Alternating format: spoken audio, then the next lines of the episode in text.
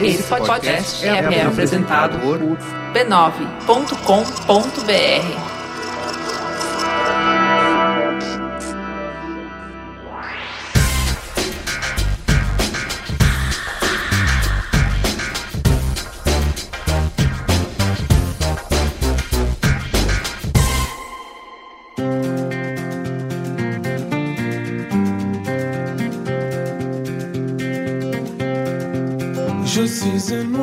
ao Mamilos, seu espaço para debater polêmicas com empatia e respeito.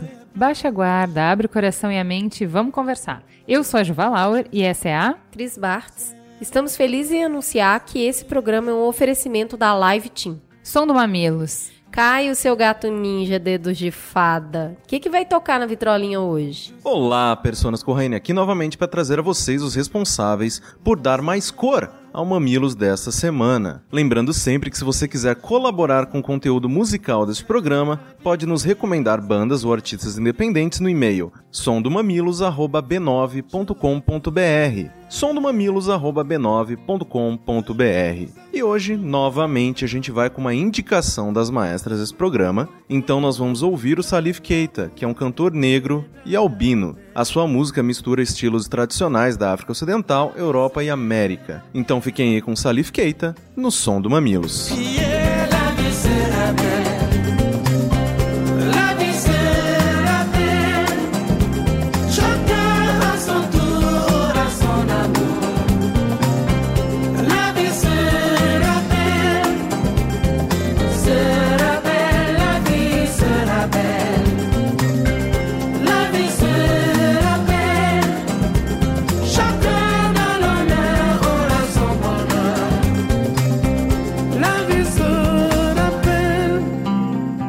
Beijo para Tribo Ramar, na Etiópia. Manaus, Blumenau. Carajás, no Pará. Mocambeiro, em Minas Gerais. Campinas, Sorocaba, Bauru, Presidente Prudente, Cruzeiro, Santa Branca e Piedade em São Paulo. Santa Bárbara do Oeste, Caieiras em Embu das Artes, Vinhedo, São Caetano e São Bernardo do Campo, São Paulo. Barra das Garças e Feliz Natal no Mato Grosso. Quem nasce tá bom, deve ser Feliz um. Natalino. É. Canadá, pro Henrique Esper.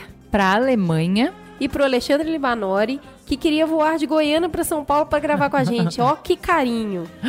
Sempre os melhores ouvintes. E a gente tem um merchan especial hoje, Cris. Muito. Muito especial, que tem tudo a ver com a nossa pauta de hoje, que inclusive inspirou a nossa pauta de hoje, que é uma pauta que a gente já estava na fila há muito tempo, que a gente tem muito carinho, que é o projeto Emote Sounds. O que, que é isso? É um projeto para trazer uma leitura nova para Emoticon para deficientes visuais. Como que funciona? Para que a gente explique, a gente vai falar mais durante o programa de como que os deficientes visuais acessam a internet. Mas basicamente eles usam leitor de tela e esse Emotisounds usa um plugin para reproduzir o som do emoticon em vez de simplesmente ler. Então assim, o que ia ficar muito chato. Fica mais ou menos assim. Eu mando uma mensagem para Juliana, ela lê, fica: "Estou grávida, coração, coração.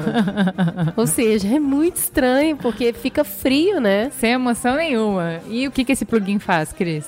Ele vai lá e coloca um som no lugar dessa leitura. Então, essa mesma mensagem ficaria: Estou grávida, e aí ouve um som de um coração. O barulho de um coração. Houve também uma gargalhada, houve um choro, houve um espanto. Então, eles pegaram os emoticons e transformaram eles no som que traduz efetivamente o que é a imagem. E é um projeto que ajuda as pessoas a se comunicarem melhor e trazer mais humanidade nesse processo. É muito legal porque, assim, é justamente um projeto para ressignificar a comunicação, né? Trazer uma experiência melhor, eu acho que é isso, assim, Isso. né? Trazer uma experiência melhor e isso acaba ajudando na inclusão dessas pessoas, né? A gente vai colocar o vídeo na pauta do projeto e é uma delícia ver Muito as pessoas fofo, se né? surpreendendo e se sentindo realmente felizes por fazer parte de uma conversa mais gostosa, né? Porque tem mais som. É, conseguindo se comunicar melhor, isso é muito legal.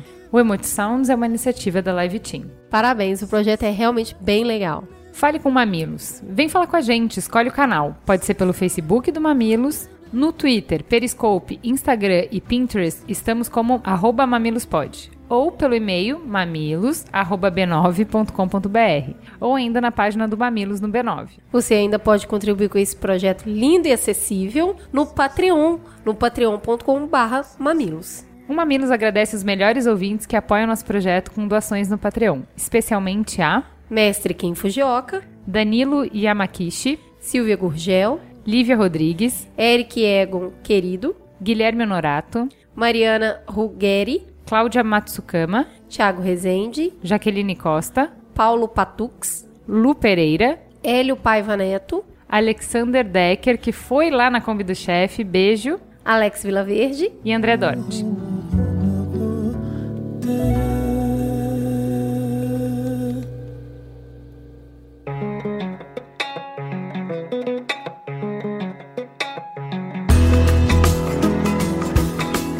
Começando então o Fala Que Eu Discuto, lá vem Patreon da opinião. Foi, o Alex mandou o seguinte. Ouvi o programa hoje de madrugada num voo voltando pro Rio. Lembrei de uma série bem bacana que tem tudo a ver com o papo.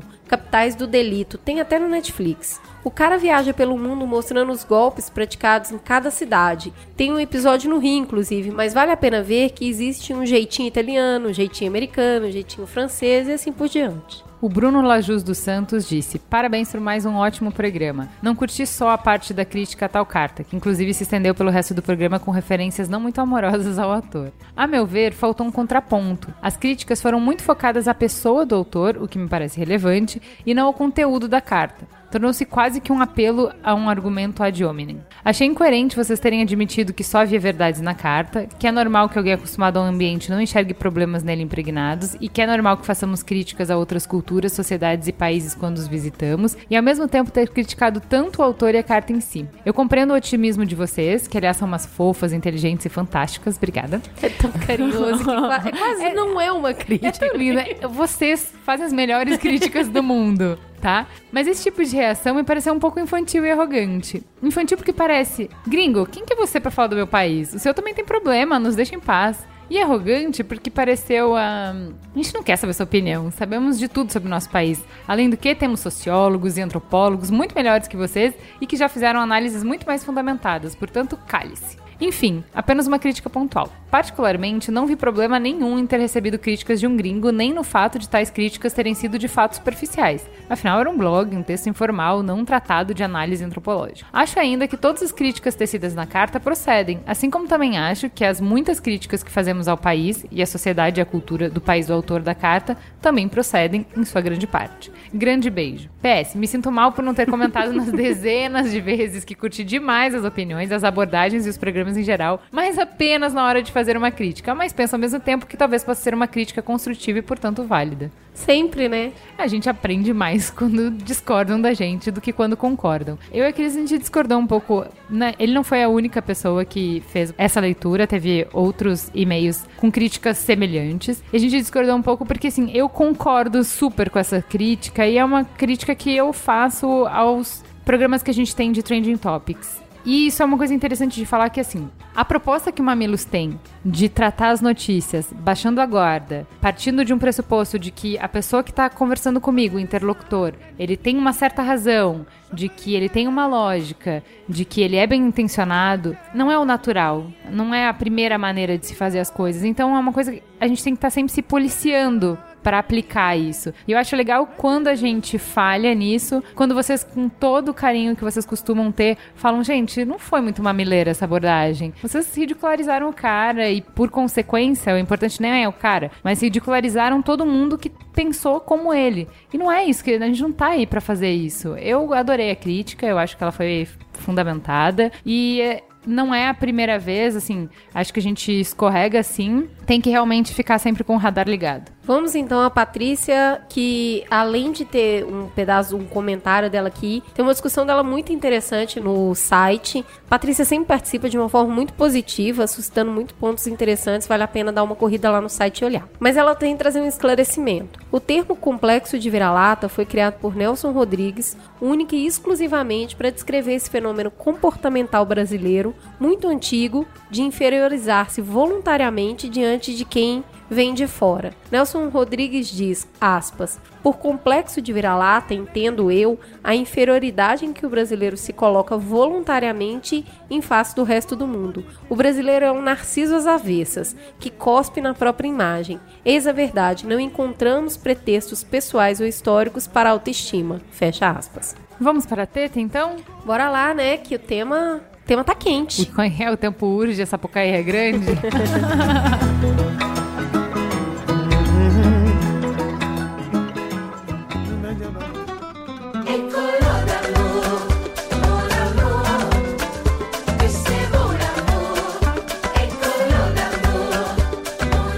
falar de acessibilidade, primeiro a gente precisa apresentar quem que veio até aqui numa quarta-feira chuvosa em São Paulo de caos e que assim muito, muito, muito se falou por essa pauta específica de gente, mas por que, que vocês não abrem uma exceção e fazem por Skype? Era segunda-feira à noite a gente procurando pessoas que fossem portadoras de deficiência, que falassem super bem e que tivessem em São Paulo e pudessem vir na quarta-feira, às nove da noite, gravar presencialmente com a gente. Era uma missão impossível. Mas nada é impossível para os melhores ouvintes que indicaram um monte de gente. E aí, aquela corrente do bem maravilhosa de pessoas que querem se ajudar e querem ver a coisa pronta e feita e levar a informação para todo mundo. Então a gente conseguiu. É importante agradecer muito o Fernando Scalabrini que está aqui. Fernando, se apresente, por favor. Quem você é? Da onde você vem? Do que você se alimenta? Bom, obrigado primeiro pelo, pelo convite. Vim até aqui com o maior prazer. Eu sou Fernando Scalabrini, tenho 35 anos de idade, sou pai de uma dupla dinâmica chamada Luca e Léo. Hoje sou editor e host do podcast Papo Acessível, desenvolvedor gráfico de profissão afastado, consultor em acessibilidade e tecnologias assistivas. Muito bem. É importante você falar que você é deficiente visual Exato, exato. É, sou deficiente visual com baixa visão. Eu brinco que não é baixa visão, já é nanovisão. Muito bem.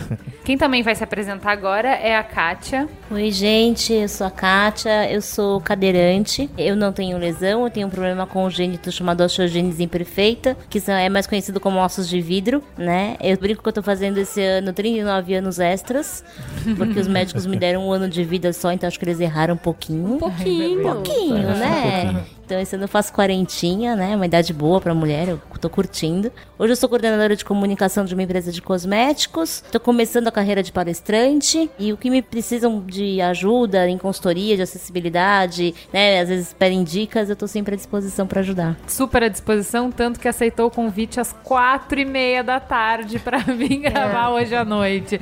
Deixou tudo que ela tinha para fazer, filho, casa, marido, cachorro, e veio gravar com a gente só para ajudar todo mundo a entender mais sobre esse assunto que é super importante. Pois é. Né? Então vamos lá, que a pauta é grande. Cris, sobre o que, que a gente vai falar? Então, a gente organizou isso aqui com alguns steps e pensando um pouco nessa introdução e até o que, que ajudou a suscitar esse tema, a Luciana, uma usuária de Facebook, foi ao supermercado com seu filho que tem uma deficiência. Chegou lá, ela se surpreendeu porque tinha um carrinho especial que permitiu que ele fosse transportado com conforto ali durante as compras. Ela acabou tirando uma foto, ela postou a foto no supermercado concorrente, que é o Mambo. Ela estava no Pão de Açúcar, postou na página do Mambo, falando que ela costuma frequentar o Mambo e pedindo que eles comprassem o carrinho, um carrinho semelhante. E aí a história repercutiu pra caramba e a grande virada aconteceu porque o Mambo ele respondeu, ele disse que ia se providenciar e que avisaria para ela quando chegasse o carrinho. Só que aí o mais bacana é que o Pão de Açúcar entrou na conversa, que é concorrente, e ele se ofereceu para passar o contato do fornecedor para que o Mambo pudesse comprar o carrinho. Então foi uma conversa super produtiva, as pessoas rolou aquele tipo,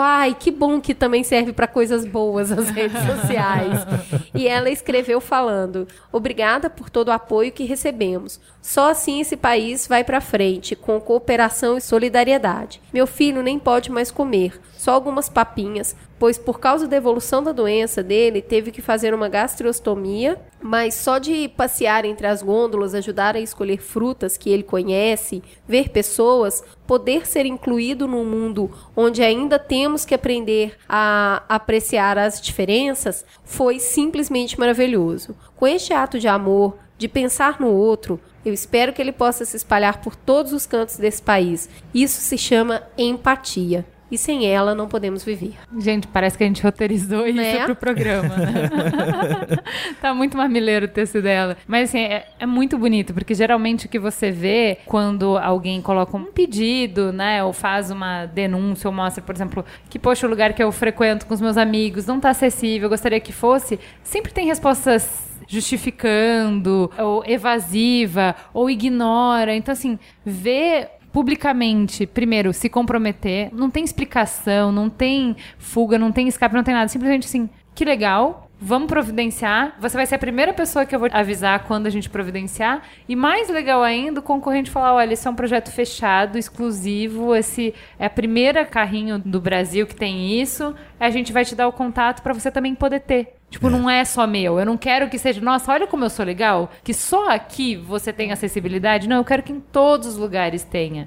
E isso é muito legal. É, foi a, a gentileza, chamou muita atenção e foi uma coisa super bacana. Mas quando a gente olha esse universo mais de fora, o que, que a gente vê, Juliana? De acordo com a Organização Mundial de Saúde, a gente tem aproximadamente 15% de pessoas com deficiência na população global. Em países com grande desigualdade como o Brasil, o número acaba sendo um pouco maior em função do baixo acesso à saúde pública. 15% da população global são aproximadamente 1 bilhão de seres humanos. Então, se estima que 45 milhões de pessoas com deficiência só no Brasil. E aí, você fala assim: bom, se uma em cada sete pessoas tem alguma deficiência, como é que a gente não vê essas pessoas todas na rua quando vai trabalhar? Por que, que essa estatística não bate com a experiência que a gente tem, né? Por que, que a gente não convive nos lugares que a gente se encontra? A gente não encontra essas pessoas no trabalho, na rua, no bar, no restaurante, no cinema. Por que, que a gente não encontra essas pessoas todas? Porque a gente começa a falar sobre oferta versus demanda, que a gente não tem uma cidade, uma estrutura preparada para receber essas pessoas na maioria dos lugares onde a gente frequenta. Então, o normativo acaba fugindo um pouco disso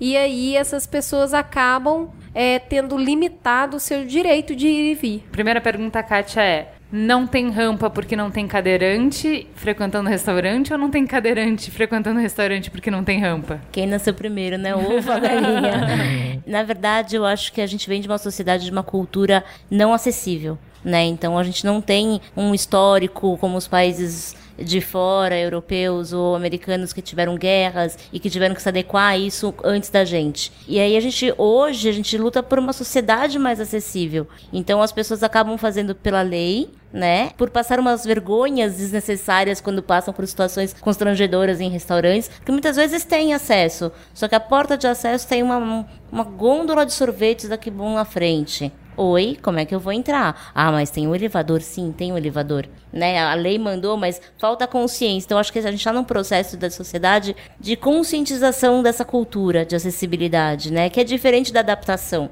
Adaptação é aquela coisa mambembe que você põe aquela rampinha rapel, você pega a cordinha, né, e, e puxa para conseguir subir. E precisa de um na frente e um atrás para não capotar. Então isso não é acessível. Isso é adaptado. E aí é a mesma coisa que subir o degrau. Muitas vezes eu prefiro subir o degrau. É mais seguro. O degrau tá lá montadinho inteiro, Não né? vai cair, Não vai né? sair, não vai escorregar, não vai sair do lugar. Então, eu acho que essa cultura de acessibilidade é recente. Ela, infelizmente, as coisas aqui no Brasil acontecem por conta de uma lei, né? Então, Sim. e a consequência é a conscientização. Então, agora, com um pouco mais de gente na rua, um pouco mais de, de amostra dessa população que antes era restrita, né? Sim. É, eu acho que os- os estabelecimentos comerciais vão começar a se adequar por um pouco mais de consciência. É, mas a pergunta surge também um pouco, deixa eu passar um pouco pro Fernando, que assim, por exemplo, o restaurante vai pensar o seguinte: por que, que eu vou fazer meu cardápio em braille? Eu nunca recebi um cego aqui.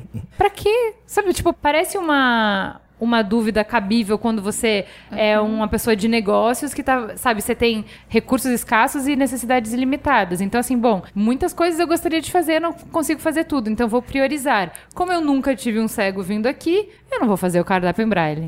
É, porque também existe uma cultura de que a pessoa com deficiência não é consumidora.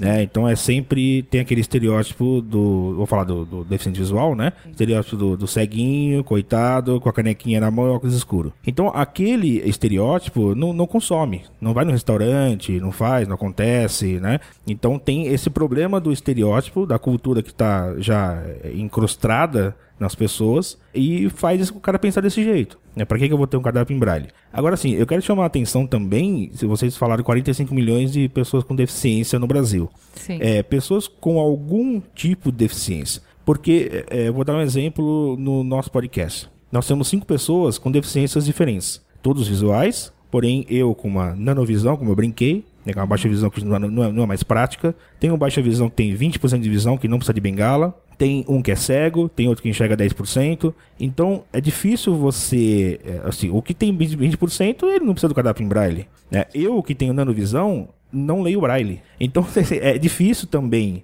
é, você adaptar tudo isso por causa da cultura que se tem que, assim, o, o cara não vai consumir, né? Você pensa assim, não vai consumir, então por que que eu vou, vou me esforçar? Então, só que assim, hoje a tecnologia está aí para ajudar muito mais do que só um cardápio em braille. Por que não um, um iPad? Por que não um aplicativo? Por que não, é, sabe, é, tem muito Perfeito. mais coisas do que apenas ter um cardápio em braille e tudo mais, entendeu? Perfeito. Aí, eu acho que, então assim, pra tentar descobrir esse ovo e a galinha, quem que veio primeiro, pra tentar desamarrar esse nó, um jeito que a gente tem é a gente começar a conversar sobre a diferença entre lesão e deficiência. Exato. E aí, Kátia, fala um pouco pra gente qual é a diferença, porque até começar a estudar pra essa pauta eu nunca tinha escutado isso. Qual é a diferença de lesão e deficiência? Ou particularidade, característica, né? Porque você pode ter É. nascido, por exemplo, no seu caso você não teve uma lesão.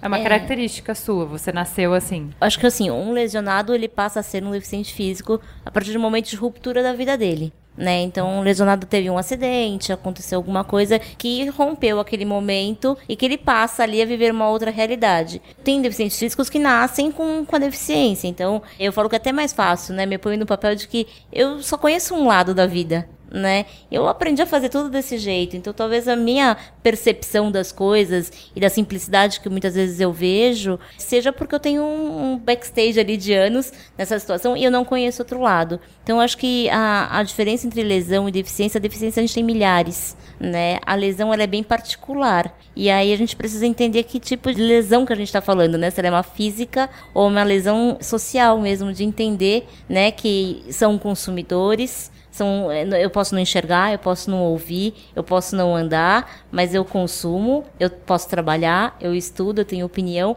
Então, eu acho que independente de qual é o, a deficiência e qual é a procedência dela, somos todos portadores de alguma necessidade especial. E aí, como a gente estava conversando, né? É, para mim, a cadeira é uma extensão do meu corpo. Então, quando a minha cadeira risca, eu quero morrer. né? É como se minha roupa rasgasse, sabe? E você fala, poxa. Não, e, tem, e tem também a lesão temporária, né? É, basta você aí que tá ouvindo quebrar uma perna para você saber como que é ter um pouquinho de uma experiência de um deficiente e tudo mais. Então a lesão pode ser temporária também, né? E a deficiência entendo que é, é, acaba sendo mais definitiva. Ou definitiva até se achar uma cura, né? Sim. Então existe esse lado também, né? Eu queria falar a diferença que hoje, assim, a gente vem de um paradoxo que é médico, de separar as pessoas e categorizar as pessoas de acordo com diferentes tipos de. Então, ah, como você mesmo estava falando, ah, tem 20% de visão, Sim. não tem visão, ou o outro surdo, ou ele é. Então você vai separando as pessoas por condições médicas. Sim. E uma outra visão que a gente tem, que é o modelo social de enxergar a deficiência como um modelo não médico, mas social, que é de enxergar o seguinte: as pessoas podem ter lesões ou características como eu nasci com uma característica que eu não vou conseguir caminhar com as minhas pernas, eu preciso de uma cadeira de rodas. Ou eu nasci com uma característica de que eu não vou enxergar ou não vou ouvir, mas isso não tem intrinsecamente em si uma deficiência. Porque eu vou conseguir, se o mundo tiver adaptado para isso, eu vou conseguir andar da mesma maneira, eu vou conseguir fazer todas as funções sociais que eu faria se eu visse, se eu andasse com as minhas pernas, enfim. É tudo uma questão de se o mundo está adaptado para isso ou não. Então a deficiência não está em mim, a deficiência está na sociedade, está no ambiente. Eu tenho uma lesão, eu tenho uma característica, eu tenho o jeito que eu sou. Se eu vou funcionar ou não depende menos de mim do que do ambiente que é oferecido para mim, né? É, eu acho que hoje a gente também não, não tinha um país tão velho como a gente está ficando, né? Então, os idosos são futuros deficientes físicos, né? Futuros portadores de uma mobilidade reduzida e que consumiram e que estiveram ativamente na sociedade, que estudaram, que trabalharam. Então, se a sociedade estiver preparada para atender qualquer tipo de mobilidade reduzida, seja ela qual for, ela vai atender não só aqueles que nasceram com ela,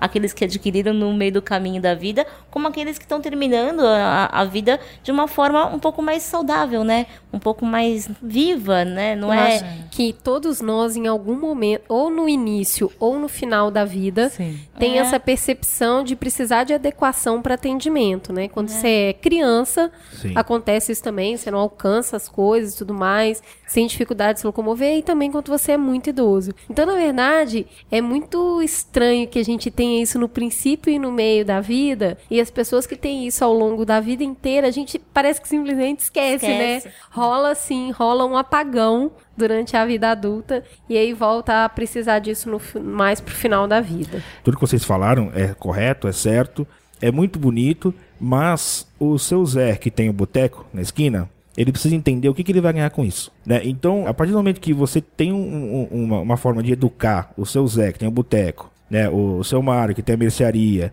tal, que ele vai ganhar com isso, ele se adapta. Então, mas o que eu acho é o seguinte, que acho que é um pouco isso que a Cris está trazendo. Até hoje, a gente não fez as coisas serem acessíveis porque, assim, se a gente der um, um passo atrás, você falou de que ah, os outros países são mais bem preparados. Assim, independente na história do mundo, a gente tem uma evolução do modo de enxergar a pessoa com deficiência. Então, assim, se antes a gente simplesmente eliminava, então, É, tribos isso, né? primitivas e tal, você simplesmente eliminava. Exatamente. Aí, há pouquíssimo tempo, se teve uma nova maneira de lidar com isso, que foi esconder. Isso. Que a gente ainda tá nessa fase de esconder, deixa em Está, sim. casa. né? Bastante, aliás. É, então assim, deixa em casa. E aí, por isso que o seu Zé não precisa fazer o boteco, É. porque as pessoas estão em casa, ele não tá nem vendo que elas existem. Exatamente. E a gente muda pra esse modelo que é de enxergar assim, gente, pera. Só um pouquinho. Não é que essas pessoas estão com defeitos e que essas pessoas não são funcionais e, portanto, são deficientes. Elas carecem de coisas para poder funcionar. A gente simplesmente enxerga que a gente.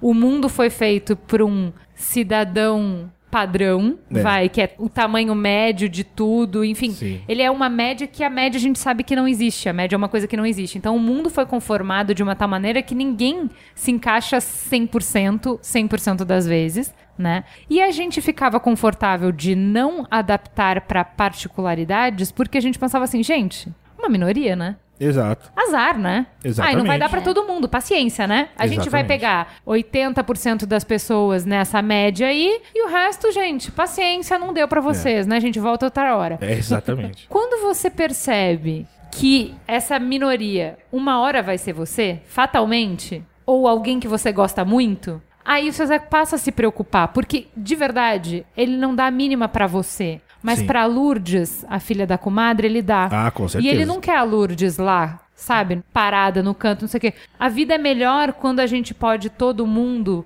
participar dela, Com né? certeza. Pra todo mundo, que é uma conversa que a gente tem com Mamilos de que assim, a gente se submete a viver em sociedade que tem um custo grande pra gente, justamente pra que não seja assim, quem corre mais foge dos lobos e quem corre menos seja comido pelos lobos. A ideia de viver em sociedade é que a gente justamente se adapte pra todo mundo ficar protegido, É, né? nessa talvez- evolução desse pensamento que a gente entra com esse conceito do capacitismo, ou o combate a isso, né? Que é o preconceito contra pessoas com deficiência. A Ju já tocou um pouco nisso, né? Que é essas diferenças. Então, assim, na verdade, a pessoa não está com um defeito, né? Ela não está com um defeito. Ela tem uma característica intrínseca e isso não faz dessa pessoa menos capaz numa série de outras coisas. Então, quando a gente fala sobre capacitismo, a gente está colocando em xeque a capacidade de alguém. E isso que acaba colocando essas pessoas nesse lugar de sombra, nesse lugar de guardado, porque a gente pressupõe que ela não será capaz. É, ela não deixa a pessoa incapaz, porém ela tem uma limitação. Existe uma, uma grande diferença entre ter uma limitação e ser incapaz. É uma grande diferença. Quando eu estava fazendo o curso de orientação e mobilidade, é, eu fiz o curso em 2009 com a professora Vera, eu fazendo o curso de orientação e mobilidade, andando na rua, peguei metrô tal, e em um dado momento eu virei para ela e perguntei, professora, algum deficiente que a senhora conheça, deficiente visual, tava falando, né? Ele é realmente independente? Existe? Algum cego totalmente independente? Tipo demolidor? É, exato, tipo demolidor. Quem dera. Aí ela virou pra mim e falou assim: Meu filho, ontem eu tive que ir pra Zona Leste, a gente tava na Zona Norte. Tive que ir pra Zona Leste com meu marido. Você sabe quantas vezes ele parou pra perguntar no caminho? Aí eu falei: Não. Ele falou: No mínimo cinco vezes. Você acha mesmo que existe algum ser humano independente na face da Terra? Ah, muito bom. Não existe. É lógico, a gente, a gente o tempo inteiro depende das habilidades uns dos outros. Sem dúvida. Pra sobreviver, mas é pra sobreviver. Eu falo, tipo, a torneira tá pingando, tá dando vazamento na torneira. Se não vier um encanador, acabou sua casa, a casa Sim. do vizinho, a casa de... A gente não, a gente não tem todas as habilidades, né? Exato. Não, eu acho que sim, todo mundo tem algum tipo de redução de mobilidade ou de deficiência, né? A nossa é aparente. Sim. Sim. A nossa sim, eu sim. mostro que tem uma cadeira, ele mostra que ele tem um aparelho, né? Eu mostro que tem uma bengala. Mas Exato. tem muita gente que a deficiência não é aparente, né? Exatamente. Então a pessoa parece perfeitinha, mas ela é mais cega do que um cego. Sim, né? Ela sim. faz menos coisas que um cadeirante. Então, e por que, que ela faz menos coisas? Por que ela sai menos? Por que ela se esconde? Então, assim, eu acho que é um momento da gente refletir muito sobre isso, sabe? O que, que uma estrutura física impede das pessoas que estão com a cabeça boa, né? Sim. De, de querer sair e viver uma sociedade normal. Então, eu tive muito problema para me entrosar com deficientes físicos, como geral, porque eu, eu falo isso e, e eu falo com tristeza, porque assim, me fazia mal. Eu ia conversar com as pessoas, elas me deixavam tristes. E aí, quando eu descobri o teatro, há 13 anos atrás, onde eu conheci a Tabata, eu falei, bom, quem quer subir no palco comendo está com a cabeça boa, né? tá afim de querer botar aquilo pra fora, sabe? E Sim. foi lá que eu encontrei um grupo sensacional, que eu falei, olha como tem pessoas e pessoas em condições, em todas as condições, né? Então não é porque é cadeirante que é tadinho, que não Exato. pode, que é incapaz, ou porque é cego, que ou judiação não vai conseguir atravessar a rua. Não, porque Exatamente. é a mesma coisa. Ele falou, né? Meu marido, se ele sai daqui até a Zona Leste, ele não pergunta porque ele é orgulhoso. É, eu achei estranho esse Né? homem.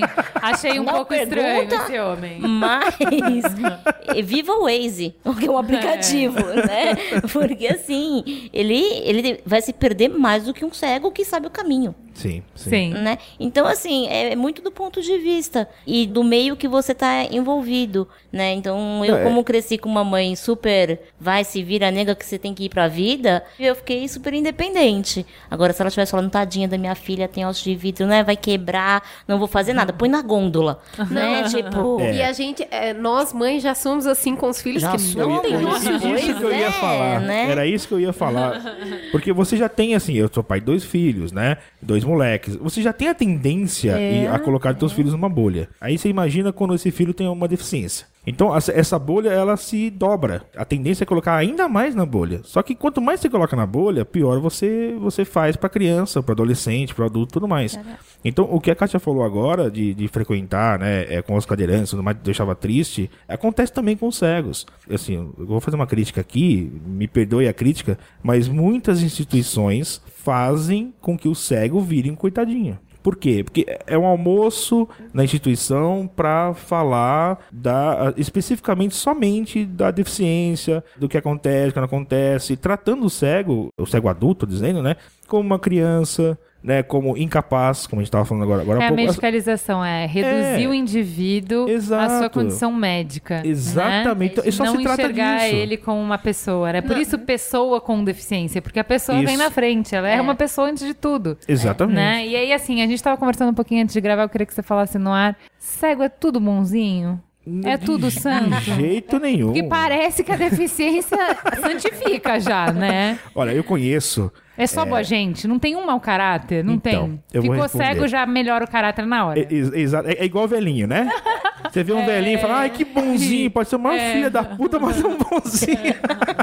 Mas ele é mau caráter por ser cego ou ele é mau caráter porque ele é uma pessoa mau caráter e não tem nada a ver com a deficiência Normalmente dele? não tem nada, Então, né? nada a ver, nada a ver. É, Ele, ele é mau caráter porque ele é uma pessoa, ele é um ser humano. Isso, tá Isso. intrínseco nele. Tá vendo? Né, então- Ele é uma pessoa... O que eu percebo é que quando se chega a uma definição mesmo de deficiência, ela é irreversível, de ter essa limitação, e geralmente só tem duas caixinhas. Ou o cara é o coitado, o Exato. cara é o herói. É Isso, ou demolidor, Perfeito. É. ou é o coitadinho, né? Só tem duas caixinhas, né? Então, assim, a Juliana até colocou, é pessoa, quando é- tirou pessoa. Fica Isso. só isso e cabe essas duas caixinhas. Eu queria que vocês falassem um pouquinho disso, desse mito do herói também, né? Porque eu, eu, eu acho que o primeiro é o coitadinho. É, o que primeiro- é isso. é, Pensou no cego, pensou no cara com óculos e, o, e, e com um negocinho pedindo ajuda. É, canequinha. Né? Pensou na pessoa ali, tadinha, tá na rua. Você não consegue pensar. E aí você já coloca ela nessa caixinha, né? O É, que é- acaba enfatizando uma coisa muito ruim, né? Um Diminuindo, muito né? Te dá um- limitando, limitando horrores. É, infelizmente, é isso mesmo. Assim, eu costumo brincar que eu só tenho uma deficiência visual.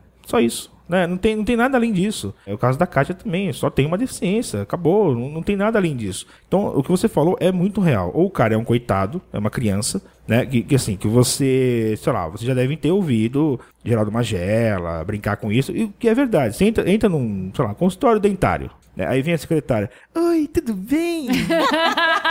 Você quer uma aguinha? Tudo no diminutivo, Quando né? passa a mão na sua cabeça. Caramba! Nossa, mas aí, aí vira pra, pra quem tá com você e fala assim: tão bonito, olha que tão bonito, né? Pô, mas se eu fosse feio, não, não ia ser deficiente. Então, tipo, já basta ser deficiente, você quer que eu seja feio? É, exatamente, sabe? Então, assim, eu tenho. essa- mas você sabe que teve um dos nossos maiores escritores que fez isso, né? É, ele falou, o Machado de Assis, é por que coxa se bela e por que bela se coxa? Então isso já vem de muito tempo, tipo, não, gente, tão bonito, que judiaria É. ser cego, né? Exatamente, é sabe? Então, assim, ou vira assim isso, ou o cara, assim, começa a se destacar. Eu vou citar um que se destaca bastante, que eu gosto muito dele, chama Lucas Radaeli, tá? Que tá no Google, engenheiro de software e tudo mais. Então, assim, pô, sério mesmo que o cego pode fazer isso? O cara é engenheiro de software? Como é que pode? sabe? Então, aí esse vira o herói. Né? Ou ele é o coitado, ou ele, ele Qual é o é o herói. problema, Kátia, dessa... Por que que é um preconceito essa aproximação como herói? Pela nossa parte, Sim. Por que isso ofende? Por que que isso é ruim? eu acho que a gente não se ofende. Na verdade, a gente quer se igualar, né? A gente quer viver com igualdade. Mas é por isso que ofende. E aí você fala, eu não sou herói do quê? Né? Então as pessoas olham não pra você, olham pra normalmente quem tá te acompanhando. Ai, é um exemplo, né, de superação. Isso. Ai, é. tão fofo, tão pequenininho e tão forte. exatamente. É, é- Aí você fala, Exato. "Oh, Eu estou e aqui, em primeiro lugar." Primeiro, fala comigo, né? É. E depois, parece que você não tá lá. Eu, eu sou casada com um não cadeirante, né? Meu marido não é cadeirante. Poxa, mas como é que pode isso? Como é que pode? Como? É seu irmão? Não é seu primo? não é Isso, seu amigo? Meu exato. marido? É, sabe? Tipo, Tenta primeiro a resposta mais fácil, né? né? Ai, Eu também ai, tenho dois filhos. Ainda e- olha pra você e fala, menina, você é terrível, hein? É, exato, exato. Mas a gente foi é. num casamento uma vez e isso marcou muito. E a gente tava no casamento e era de uma pessoa que trabalhava com meu marido. E aí uma das meninas que trabalhava com ele chegou e falou assim: Até ela conseguiu casar. Na minha É. frente. Ai, Jesus. Ai, Aí gente. eu falei, Que nossa, ótimo, eu né? sou sortuda, né? Yes, consegui casar. Tipo, Não, eu acho que você devia ter virado pra falar, por isso, né, gata? Você não conseguiu por isso, exatamente por isso, né? Ai, que vergonha pela pessoa, gente. Então, eu acho que isso da gente ser uma superação incomoda porque a gente quer ter uma vida normal. Né? Então, quando eu res- eu resolvi ter filhos e eu não quis arriscar ter biológicos porque meu problema é congênito e resolvi adotar, era uma coisa muito resolvida na minha cabeça. E aí eu falei, bom, se o cara um dia quiser ficar comigo, ele vai ter que entender essa situação. E quando eu- conheci o Ricardo e eu sempre fui muito aberta e sempre falei muito claro com isso com ele, ele falou pra mim, pai é quem cuida, quem cria, não é quem põe no mundo. Sim. Né? Então, quando saio, eu, cadeirante, pequenininha, tortinha e gordinha. Meu marido, loiro de olho azul, verde, né? Alto. E dois filhos negros, é a família Alien passeando no shopping. É, chama atenção, né? né? Nossa. Então, e as pessoas ficam também. Ai, é seu filho? Sabe? É. Tipo, as pessoas com tremo. Ai, parabéns, viu? Eu falo, ué, pra quê? Sabe? Tipo, É. É, não, é, é vira, Isso é vira outro capítulo. Não, né? viram cavaleiros templários que eu falo. né? A Isso. pessoa olha pra você como se você fosse um ser sobrenatural. Sobrenatural. E isso também incomoda. Muito. Não, exatamente. Qu- Quando você vira pra uma pessoa e fala assim, ah, eu, poxa, eu tenho um podcast. Ah, você tem um podcast? Tem, ah, legal, tal. Isso que é, eu edito, ah, eu vou editar o podcast. Hã? Como é que é? Você edita? mas, mas como é que você edita um podcast? Eu falo, é, como todo mundo edita. Não, mas como é que você faz? Assim, sabe, tudo bem, existe, existe a curiosidade, né, que é normal, que é natural. Mas existe também aquele negócio de, da, da sur- a surpresa é, por você conseguir fazer É isso é que mata. né? Exato, é isso que mata, sabe? Como é que pode um cego fazer isso? Né? Então, assim, não é só a curiosidade, ah, mas como é que você faz? Como é que você não faz? Você usa leitor, não sei o que e tal. Não, é a surpresa, sabe? Nossa, o cara é advogado! Meu Deus, como é que ele conseguiu? É, isso que é foda, né? O que eu acho que é complicado desse paradoxo do herói também é que, assim, quando eu te chamo de herói por fazer coisas simples É. que são de funcionar na sociedade, né? O que, que eu tô querendo dizer? A sociedade não foi feita pensando em você. Você é um herói porque você consegue viver nela mesmo assim. E eu paro por aí. Ou seja, eu não vou fazer a sociedade te atender. Entendeu? Porque, pô, você é herói, né? Exato. Você consegue, Você né? supera, né? Então a gente não precisa mudar nada, não, é mesmo? Não, ali- aliás, você falando isso me lembrou de Joseph Klimber, né? Exatamente. é. né? Exatamente. É Joseph Não- Klimber. Não precisa mudar a realidade, a gente só tem Exato. heróis, então o cara tá se adapta, bem. né? É, É, no, no fim ele virou um peso de papel e se adaptou, né? Exatamente. e aí a gente entra em mais uma etapa da discussão que a gente falou aqui sobre esses mitos e a gente começa a entrar também na forma de tratar esse assunto, que é o assistencialismo versus a acessibilidade. Até pra gente entender que também são duas caixas, o que que funciona e o que que não funciona nisso. Porque é mais ou menos o que o Fernando estava falando, que é a questão que ele tem com as entidades de quais sejam Sim. as pessoas com deficiência, que vão, ao invés de tentar enxergar que, olha, vocês têm essas particularidades, cada um tem a sua, e a sociedade tem que ser feita para que todo mundo possa conviver e todo mundo possa ter acesso às coisas. É diferente de você falar de assistencialismo, que é de falar que a gente precisa de ajuda, né? Exato. Então, assim, eu acho que esse paradigma que a gente está trazendo diferente, que é de olhar que não é você que tem um problema, ou que não é você que tem que ser herói, ou que você não é um coitadinho para passar para, olha, você tem características, cada pessoa tem características únicas, esse ser humano médio padrão não existe, então a gente precisa ter uma sociedade que está pronta para receber todo mundo. Essa é a diferença do modelo assistencialista para o modelo de acessibilidade, né? Sim. É, e também tem, tem uma coisa que, assim, a Kátia comentou mais cedo da questão da adaptação, né? Que adaptado muitas vezes não é acessível. Porém, talvez, como tudo, a adaptação seja necessária num, num primeiro momento. Então, você fazer a pessoa entender que existem, assim, é, como eu falei da ins- instituição também, né? Você entender a sua limitação como deficiente e a pessoa que não tem deficiência entender que existem várias limitações, isso já é um grande passo né, para você ter acessibilidade. Óbvio que você não tem, não tem como mudar uma cidade como São Paulo da noite pro dia. Eu não tenho como, assim, sei lá, se eu sair da minha casa para ir pra uma padaria, é um inferno. O que para uma pessoa sem deficiência visual é uma, uma coisa rotineira e comum, para mim é um inferno. Por quê? Tem escada no meio da, da, da calçada, tem árvore, tem eh, rua quebrada, tem uma porrada de coisa no meio do caminho que atrapalha. Óbvio que você não vai mudar isso da noite pro dia. Você tem que adaptar. Mas Sim. você entendendo que você adaptando para depois você ter uma acessibilidade, eu acho que é o caminho. É porque assim, ok, se você vai adaptar o que já existe, mas tudo que for feito, algumas coisas a gente sempre pensa que assim, nossa, mas vou gastar muito mais. vou- E algumas coisas são só uma questão de, na hora que você fizer, você já Sim. considerar que as pessoas não são Sim. uma média, um padrão, que existem muitas diferenças. E assim, Você preciso mudar- discordar de você de que é fácil para uma pessoa que enxerga ir pra padaria.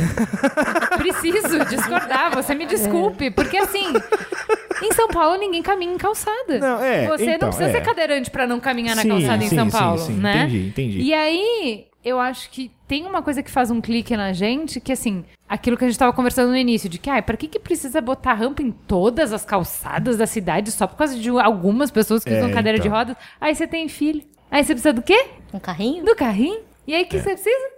Da, Da rampa. rampa. E aí o que, que você É. quer? toda a quadra com rampa. Exatamente, exatamente. Como a gente é egocêntrico nada melhor pra cego, aproximar né? da necessidade do que ter a necessidade. né? Exatamente. Você começa a enxergar pra todos os lados o que poderia ter pra Nossa, mas em todo lugar tem que ter rampa? É. É. Todo Não. Simples assim. A convivência com o diferente também, né? É muito rica. Então, todos os grupos que eu passo, assim, depois de um tempo, assim, nossa, cara, depois que eu comecei a conviver com você, agora eu olho as calçadas e eu fico puto quando eu vejo. Exato, não exato, sei o quê. exato. Então, eu acho legal, É. porque as pessoas acabam. E, e ao mesmo tempo que eu acho legal quando as pessoas esquecem que eu tenho alguma deficiência Sim. e às vezes me largam lá e acho que eu vou conseguir sozinha, né? E não, e- Galera, e- oi, oi, tô aqui. Tipo, E esse é o melhor ajuda. elogio, né, Kátia? Eu adoro, É, eu amo. esse é o melhor elogio. Super feliz. Exatamente. Né? Porque as pessoas tiram a cadeira, elas enxergam a Kátia. Exatamente. né? Mas voltando ao assunto lá do assistencialismo, eu acho que é muito engraçado porque, por exemplo, eu preciso de ajuda normalmente pra almoçar, colo- fazer meu prato. Uhum. Porque eu não enxergo a comida e nem alcanço, né? Uhum. Aí vem a moça do restaurante ajudar. Tem moças que vêm, ah, o que, que você quer, quanto você quer, Uhum. ok, é isso que eu preciso. Tem umas que ficam me dando lição, mas aí você precisa comer saladinha. Ai, Jesus. Exatamente. Vai uma alfacinha hoje? É, mas tá tão gostosinho, você não quer experimentar? Ai, gente. Aí você respira, você fala assim, a pessoa tá me ajudando, né? Vamos lá. Não, amor, obrigada, eu não curto salada. Ai, mas faz bem pra saúde, sabia? Ai, você não. ainda mais, você precisa ficar forte. É, você fala, Ai, exatamente. Jesus, tá bom. Põe a saladinha, põe, põe, que eu como. Ina- Não, tipo, Ai, gente. inacreditável. Por favor, parem, tá? Se vocês fazem isso, parem, tá? Eu tô- Vamos não fazer. Vamos combinar Não, aqui você que a tem gente que não ver vai a nossa fazer. cara aqui. A cara que a Morrendo gente tá de de, tipo, inacreditável. Mas é na boa vontade. Eu entendo. Não, não é, É, na maldade, mas olha, na- né? mas olha, de boa vontade o inferno tá cheio, né? Quando a gente fala, então, de assistencialismo, o que principalmente prejudica é que realmente a gente separa a população, né? Essa aqui é a problemática. É. Ela tem um problema, precisa resolver este problema, e aí. Não, essas aqui são normais, então não precisa. Então, quando a gente faz essa separação, a gente acaba limitando, né? Porque você fala, ah, tem um problema, eu vou atender o problema. Aí põe um supermercado enorme, vai lá, põe um caixa Isso. né? Um caixa Vai lá, especial. resolvi o problema, né? Então ele te dá aquela falsa sensação de que tá permitindo ser acessível porque tratou o assunto muito mais como assistencialismo do que acessibilidade. É importante a gente ver essa diferença porque na verdade é que essas pessoas não têm um problema a ser resolvido, né? Elas têm a necessidade de serem atendidas como qualquer ser pagante de tributo que mora nesse Exato. país E bota tributos nisso. não pagam menos, né? E precisam desse atendimento. E aí acho que é um ponto importante que você trouxe, que muitas vezes as pessoas, por não terem acesso, concedem alguns privilégios, né? Então, paga meia. Não, eu não quero pagar meia, eu quero escolher o lugar que eu quero sentar. Posso? Não, é que então, não tem. Ah, então devia ter de graça, né? Porque É, não exatamente. tem. Aí as pessoas acabam concedendo privilégios ali pra tentar camuflar um problema que é, é físico, é social, né? Então eu vou no cinema com meu marido e dois filhos, são quatro. Não tem quatro cadeirinhas juntas da vaga de cadeira. É vaga, não é lugar, né? É vaga. Né? Então, ou ele me pega no colo e a gente sobe pra sentar os quatro juntos, ou sente separado deles. E que graça né? tem, né? Porque a sociedade não tá preparada pra uma pessoa cadeirante com família. Ex- Não. Exato, É com acompanhante. exatamente, exatamente. É o acompanhante cuidador, né? Então você vai pra um hotel e fala, ah, eu quero um quarto de casal adaptado com cama de casal. Ai, não tem, moça, só tem a cama de solteiro com a, a cama do acompanhante. Eu falei, mas o acompanhante é o namorado. É. Agora não, agora tá um pouco melhor. Mas, né? Então, mas é porque aí eu acho que é assim, ó, o que, que a gente tava. Vamos, a gente volta pra conversa do ovo da galinha, tá? Porque o que acontece? Buga o sistema, né? Porque como ele nunca conviveu e como ele deixou lá guardadinho num canto, ele achou que aquilo resolveu. Quando ele começa a se confrontar com situações da vida real, quando a gente, a sociedade, todos nós nos confrontamos, aí que a gente vê que as respostas que a gente tinha não resolvem, né? Então, Então, mas- assim, eu achava que eu tava abafando com essa minha rampa. Olha, resolvi com a rampa. E você fala assim, gente, eu tô precisando escalar. Você quer que eu faça rapel pra É, subir exato. nessa rampa? É. Aí eu falo, gente, então não resolveu? Não, amigo, não- olha aqui, olha pra mim. Olha pra mim. Aí, sabe, é só convivendo. Quando a gente estiver na rua e quando a gente estiver se encontrando e quando a gente estiver convivendo, a gente vai saber o que, que a gente precisa adaptar pra realmente a sociedade ser pra todo mundo. Mas eu posso responder se é ovo ou galinha? Pode. Eu acho que é ovo, sabe por quê? Não, falando sério, porque assim, eu acho que enquanto a gente, como pessoa com deficiência, estiver dentro de casa, calado, não fala nada, não reivindicar, não explicar, não falar, vai ser sempre assim. É, assim, você falou no programa passado, acho que foi no programa passado que você falou sobre Orlando. Até acho que a Cris brincou, brincou com você que Apaixonou você. com o Trump?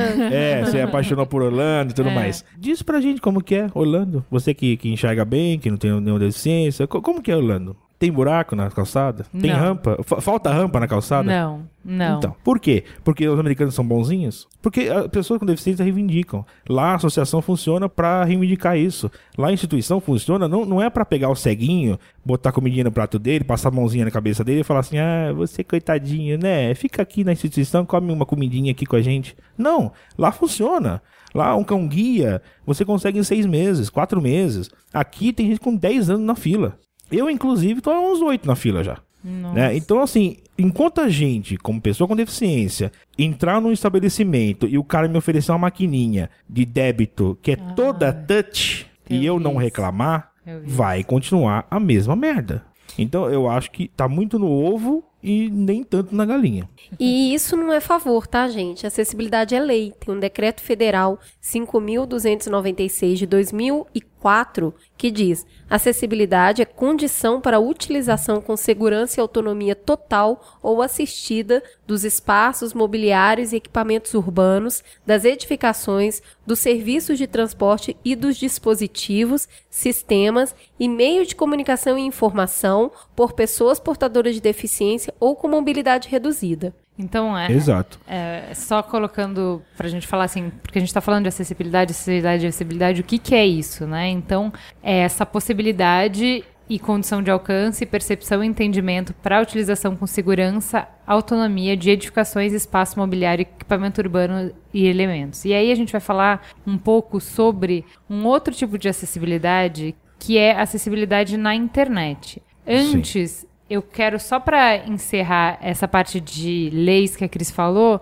a gente vai chamar um pequeno coach que a gente pegou com a deputada Mara Gabrilli, que não pôde participar do programa porque ela estava em Brasília hoje, mas foi super querida, super se dispôs, conversou com a gente para nos falar em que pé que a gente está em termos de lei e se os estabelecimentos se adaptarem ou não é uma questão de consciência, se a gente precisa conscientizar os estabelecimentos. Vamos ouvir. É tão importante que haja conscientização, mas a acessibilidade é um direito. E é um direito de todas as pessoas, porque um dia seremos idosos e com certeza a gente quer envelhecer com dignidade. Sabe, poder frequentar os lugares, poder ir e vir com autonomia e segurança.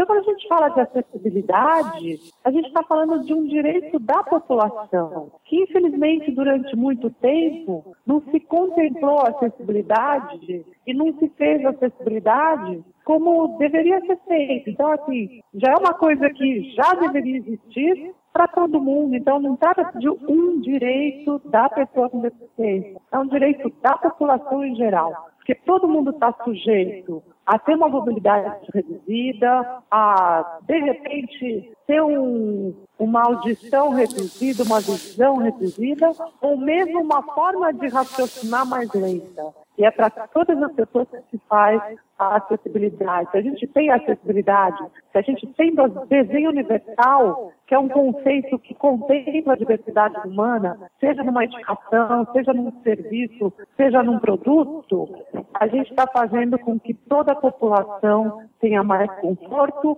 mais autonomia e mais segurança nos serviços, nos produtos e nas edificações. Fala um pouquinho sobre a lei da acessibilidade pra gente, Mara. Olha, até 2014, o que a gente tinha, algumas legislações, e a gente tinha um decreto federal conhecido como Decreto de Acessibilidade, que garante acessibilidade nos imóveis, acessibilidade no transporte, acessibilidade de várias formas. Porém, era decreto, e em decreto não se pune, não tem multa, não tem autuação. E o que aconteceu é que a partir do dia 2 de janeiro desse ano, entrou em vigor a Lei Brasileira de Inclusão, que eu tive a honra de ser a relatora, e que trouxe 127 artigos que garantem direitos às pessoas com deficiência, o que é muito diferente de um assistencialismo. Porque o assistencialismo, curiosamente, é você oferecer para aquele que não tem capacidade.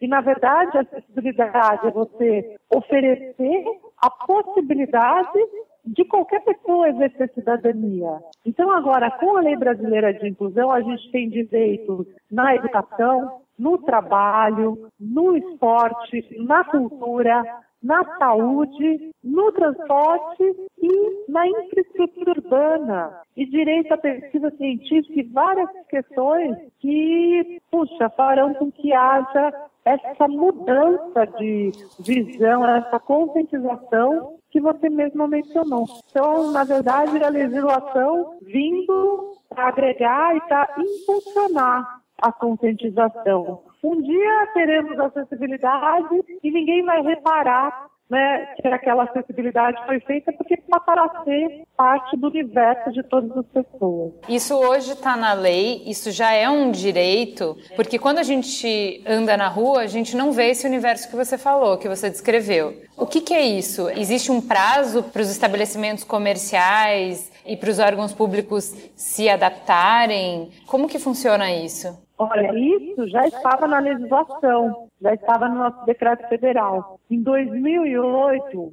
foi, expirou o prazo de edificações públicas e privadas no Brasil de fazerem a acessibilidade, mas não tinha autuação. E a partir de agora, com a Lei Brasileira de Inclusão, quem não fizer vai pagar por isso. E mais, na Lei Brasileira de Inclusão, aconteceu uma mudança da legislação de calçadas do Brasil inteiro, de todos os municípios. O que, que vai acontecer agora? O poder público tem se responsabilizar, tem que liberar o processo e os prefeitos deverão apresentar cronograma de adequação de calçadas. E se não cumprir, isso vai tipificar improbidade administrativa. Acho que vai ser a primeira vez no Brasil que o próprio poder público será punido se não fizer calçada. E isso é uma forma da gente fazer uma transformação nesse país. Afinal de contas, é a via pública do pedestre que diz respeito a toda a população, não só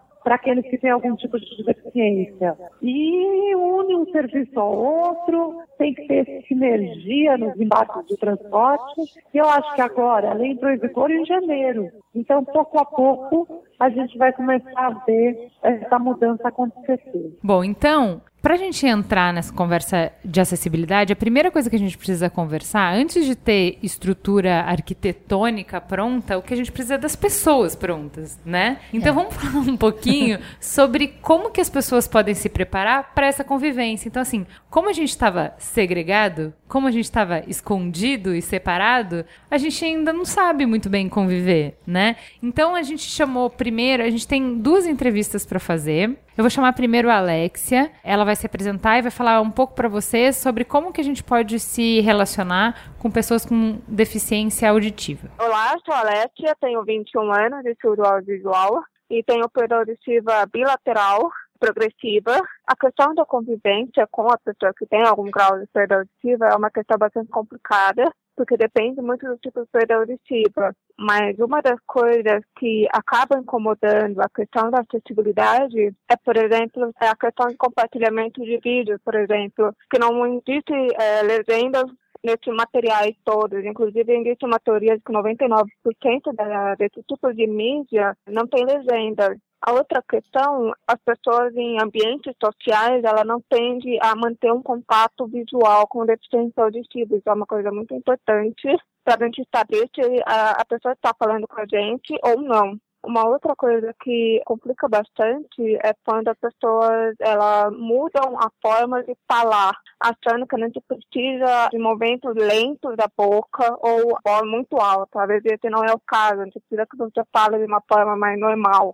Mas na sala de aula tem a questão do professor, por exemplo, falarem muito de frente para lousa, ou seja, de costa para os alunos. Isso é um problema bastante grave de acessibilidade por conta da questão de você não ter visibilidade dos lábios do professor e você não ter condições de ouvir bem o professor. Outra questão também é que muita gente ignora a existência da perda auditiva. Então, por exemplo, comigo, as pessoas partem do princípio que está tudo bem comigo e que não não precisa fazer nada, só pelo fato de eu conseguir falar e ouvir assim relativamente bem. A segunda pergunta é como que a gente pode fazer quando a gente encontra um ouvinte encontra uma pessoa com deficiência auditiva, como que a gente pode fazer nessa primeira abordagem? Depende muito da situação que você encontra. Por exemplo, se eu estou usando o computador e eu não tenho visibilidade no meu ambiente, o ideal é, por exemplo, você apagar a luz e fazer um pisca-pisca com a luz para sinalizar que não tem alguém no ambiente, ou então tocar de uma forma bem suave a pessoa, porque a gente costuma ter uma sensibilidade um pouco maior em relação a então, a gente consegue se assustar com esses toques inesperados, assim. Numa situação de rua, assim, a gente tem que sempre manter contato visual e de preferência evitar ter objetos ou mão na frente da boca, porque primeiro você não sabe se a pessoa lê lábio e segundo você também não vai saber o quão bem ela ouve, porque tem essa questão também. Eu acho que esses são os aspectos mais importantes de como você pode abordar uma pessoa. Ah, e também tem a questão que eu já comentei, da fala muitas pessoas, quando elas veem que elas estão conversando com uma pessoa deficiente auditiva, elas tendem a justamente mudar a forma da fala. Com momentos muito mais abertos, que não são momentos naturais, ou elas falam muito mais alto, que acaba alterando também a, a fala, o entendimento dela, ou então com alguma luz forte atrás delas, o que dificulta a nossa visibilidade do rosto. Então, é exatamente isso, você ter bom contato visual, tomar cuidado para não assustar a pessoa e ter uma boa visibilidade do lábio, do rosto, porque a gente, a gente costuma ser muito visual, então a gente tendo uma boa visibilidade do rosto, a gente sabe se a pessoa está estressada, preocupada, essa coisa, porque a gente não, não vai conseguir diferenciar essa pequena nuance na voz que indica se alguém está estressado ou preocupado, chorando, essa coisa toda. Então, eu acho que o básico seria isso. Existe outra coisa também, mas é aquela questão, isso é mais quando você já é bem mais amigo dessa pessoa e você entende melhor o quadro de perda auditiva dela. Agora a gente vai ouvir um pouquinho do Luiz, que é uma pessoa pequena, e ele vai conversar um pouco sobre a etiqueta e o dia a dia de pessoas que têm essa deficiência. Meu nome é Luiz Meriano, eu sou anão há 30 anos, sou formado pela Escola de Circo de São Paulo, tenho 4 anos de Escola de Circo, sou instrutor de rapel, paraquedista, sou técnico em segurança do trabalho, hoje trabalho como bancário. Represento a Associação Gente Pequena do Brasil e os grupos A Condroplasia Sem Preconceitos A Condroplasia, Anões Unidos, A Condro, no WhatsApp e no Face, totalizando mais de 800 anões dentro desses grupos. Bom, esse sou eu. Muito bem. Luiz, a pergunta que eu vou te fazer é qual é a maior dificuldade que os anões encontram no relacionamento com as pessoas. Foi levado a sério.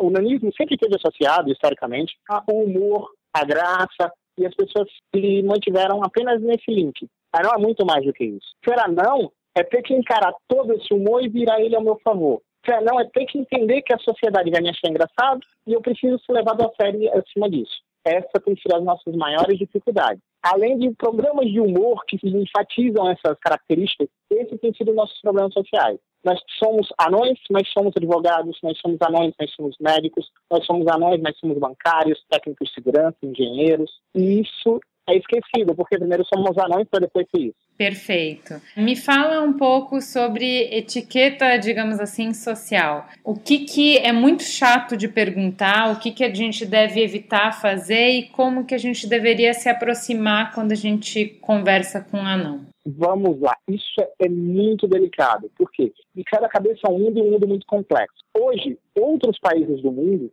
deixam de usar a expressão anão. Os Estados Unidos usam little people, o, o México, a Espanha, os países de língua espanhola estão usando talabarra, mas anão ainda no Brasil é pejorativo. Tá. O nosso, nossa grande dificuldade é que ao falar com a gente, as pessoas não se identificam como profissionais. E isso é um angafe. As pessoas se direcionam a nós sempre como o gracejo, com a piada, com a gracinha. Uhum. Bom, passei por situações, e acho até legal citar, de chegar num lugar e era professor de segurança do trabalho de um curso e as pessoas estarem, e os meus alunos estarem lá na sala e não saberem que eu era o professor. Eu conversando com eles e de repente uma menina interrompe e diz, ó, oh, cadê o professor que não chega? Ah, depois, como assim? Se o professor não vem, não? Eu disse, não, gente, peraí, deixa eu explicar, eu sou o professor. Uhum. Então, a maior gafe é tratarmos como se fôssemos crianças, como se fôssemos infantilizados, como se fosse aquém das posições que ocupamos. Cada pequeno meu tem uma característica. Tem pequenos que não gostam de ser tratados de anões,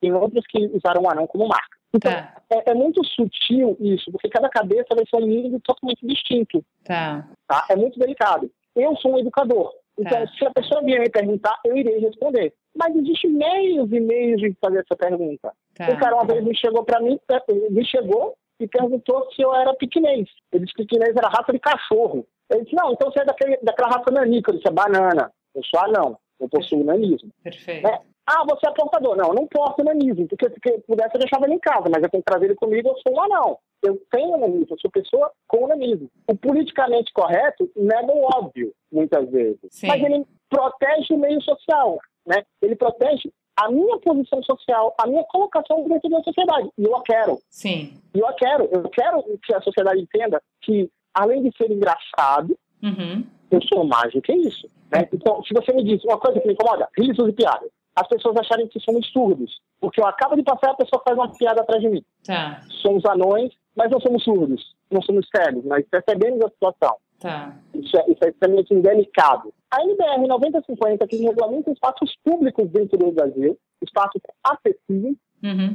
não nos enxerga. Por que não Ela te... não. Por que não enxerga? Ela não é, ela não, em nenhum momento está alguma coisa citada para nós. A gente usa a adaptação do cadeirante. Entendi. Lembrando que o cadeirante tem braços compridos, nós não. Então, muitas vezes, eles rebaixam a pia, mas é porque tem profundidade, eu não alcanço. Entendi. Eu estou cansado de ter que subir em caixa eletrônico para poder acessar. E de ser repreendido por segurança porque eu estou agindo errado. Sim. Aí, a sociedade me- bane, né? Eu estou aquém da sociedade porque eu subi no caixa eletrônico. Sim. Mas a culpa é minha que preciso subir para usar? Ou a culpa é dos bancos que não fizeram enxergando? Sim. Acham que eu me adaptar ao ambiente é o correto. Sim. não que eu sou pagador e contribuinte daquele, daquele espaço. Eu, Sim. não que eu estou pagando. O supermercado não está fazendo um, um favor de me dar o acesso. Sim. Eu estou pagando. Sim. Eu sou tão cliente quanto os outros. Sim. Agora, Kátia, fala um pouco pra mim sobre etiquetas de como lidar com cadeirante. tipo, o que não fazer, por exemplo, sair dando dicas de cardápio e nutricionista quando eu só queria uma ajuda pra servir o meu prato, por exemplo. Olha, tem coisas que são muito comuns, né? Acho que a primeira coisa, com qualquer um, sendo cadeirante ou não, é a naturalidade. Né? Então, é perguntar se ok, se não ok, se precisa de ajuda, se não precisa, né? E, e entender que se você falar não, não é uma ofensa, porque muitas vezes você não precisa de ajuda, né? E que se sim, como ela pode te ajudar? Porque as pessoas, na super boa vontade, tentam te ajudar e acabam causando. Então, né, eu falo que tudo que a gente faz devagar dá tempo de consertar no meio do caminho. né? Então, ah, vai me ajudar a subir um degrau? Eu falo devagar, vamos lá. Né? Dá tempo de consertar, porque senão eles acham que já são ninjas na cadeira. É, eu acho que tem, tem, a homem, então, tem uma vontade, né, de pilotar alguma coisa. É, é engraçado. Sai correndo com a cadeira. Aí eu falo, então, moço, mais devagar só um pouquinho, o chão não é muito liso, né? A gente vai trupicar. Então, eu acho que isso é uma coisa, perguntar a melhor não forma. inferir que você precisa de ajuda o tempo inteiro, Isso. te dar o direito de autonomia, né? Né? Então não ficar ofendido pelo fato de você não querer ajuda porque você gosta de ser autônomo, porque todo mundo gosta, É, né? é. E quando ajudar, perguntar como você quer ajuda. É, né? e eu acho que isso, isso traz um diálogo muito saudável, né? Porque acaba que as pessoas se habituam a tratar as pessoas que têm alguma necessidade de uma forma natural. Mas acontece, né? Eu tenho amigas que a gente é super íntima que pendura a bolsa na minha cadeira quando eu vou andar com a cadeira, a cadeira trava. e aí eu falo, quem foi dessa vez? Aí eu olho elas, "Ui, desculpa, desculpa, porque eu só fui pegar uma bebidinha, né? Tipo, ela já sabia até que elas estão erradas, mas é mais cômodo, né? Mais prático, tá ali, tá pronto. Às vezes você tá parada num lugar, de repente você começa a andar sozinha. Hum. Aí você olha pra trás, tem uma pessoa apoiada na sua cadeira. Lá e, e você fala, então, vamos cair nós dois daqui a pouco, né? Amigo, a minha cadeira sou eu, no caso. Você estaria É. apoiado em mim? Não, né? Ou quando você tá andando no seu ritmo, devagar, e vem alguém e resolve querer te ajudar pra ser mais rápido.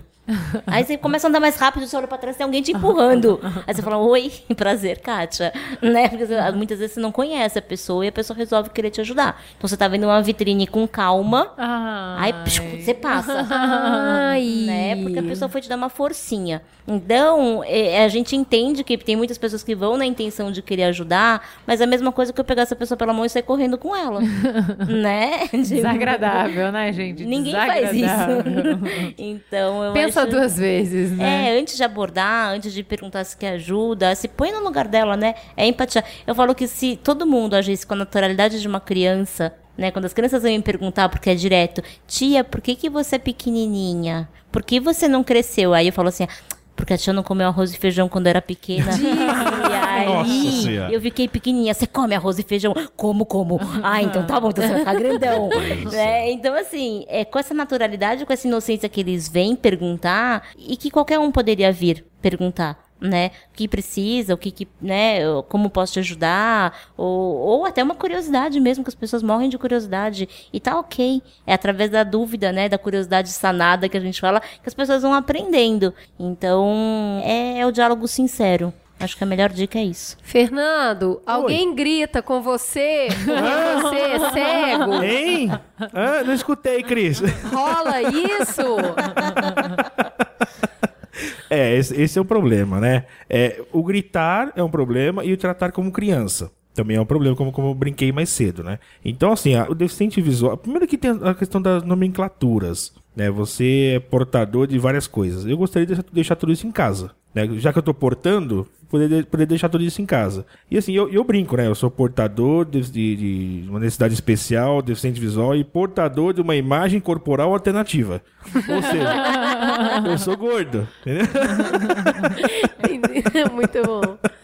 Mas enfim. As é pessoas se perdem um pouco nisso, né? Como que eu Sim. vou chamar? é, como que eu vou falar disso adequadamente, sem, sem ofender? E qual que é o jeito certo de falar? Fernando, você, você é o quê? É, Eu sou cego. Simplesmente assim eu, assim, eu sou baixa visão, porque não sou cego total, né? Eu divido em cego ou baixa visão. O politicamente correto a- acabou atrapalhando muito as pessoas nesse sentido, né? Então o cara tem medo de chamar, ele, até- ele fica confuso. Não, o que que você é? Portador de necessidade especial? Você é um Gera- eu já ouvi gerador de necessidade. É, não, é- eu não, não vou gerador- chamar a é. pessoa de gerador, desculpa. É, é, é realmente, gerador de necessidade eu nunca tinha ouvido ainda. Não, já ouvi. Eu falei, não vou chamar ninguém de Deficiente gerador. físico, É. né? É, então assim. Pode chamar a gente pelo nome, tá tudo bem. É, eu também acho. Eu também acho. Eu acho que assim, o- muito do que a Kátia falou é, serve também para os deficientes visuais. É, Eu, assim, o deficiente visual designa todo mundo que tem algum tipo de deficiência, né? Então o cara que tem miopia também é deficiente visual. Eu sou super.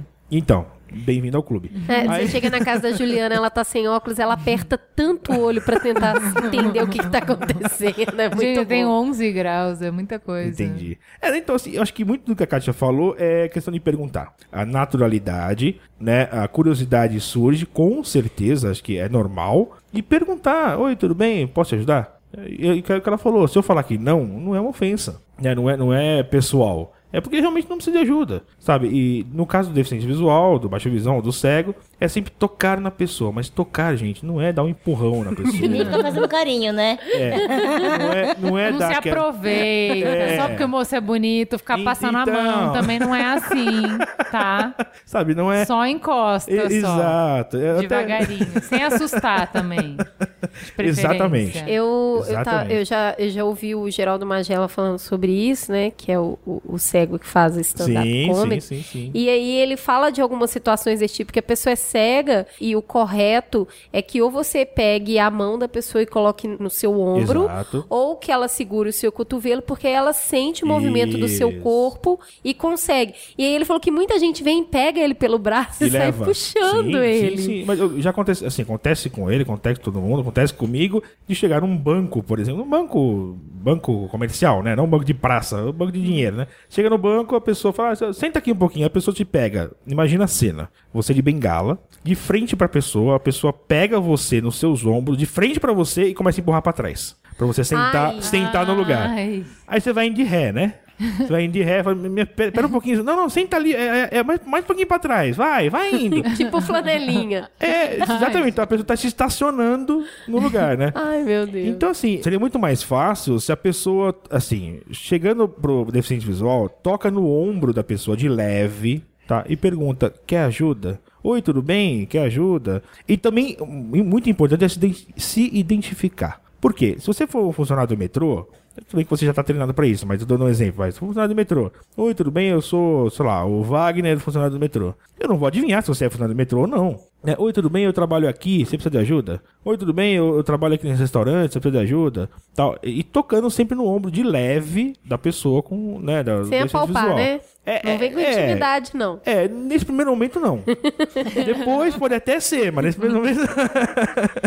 e também outra coisa, vai ajudar a pessoa. Assim, eu até escrevi um post sobre isso no site, nosso site, né? Toca o braço no braço da pessoa para a pessoa poder se ajeitar. Para alguns é mais fácil no cotovelo, para outros é mais fácil no ombro, depende da altura de ambos, né? Eu tenho 1,80m, se uma pessoa de 1,60m for me ajudar, é mais fácil eu colocar a mão no ombro do que me abaixar para colocar a mão no, no cotovelo. Então tem várias, várias formas, assim, e naturalidade, perguntar, se identificar, se tá conversando, avisa a pessoa que não enxerga que você vai sair do, do local. Várias vezes eu tô aqui, oi Cris, tudo bem? Isso aqui, então, querido, eu tava ontem lá no shopping, isso aqui, tá, tá. Cris?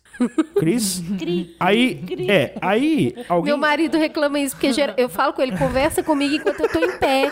Porque se eu deitar, eu vou dormir.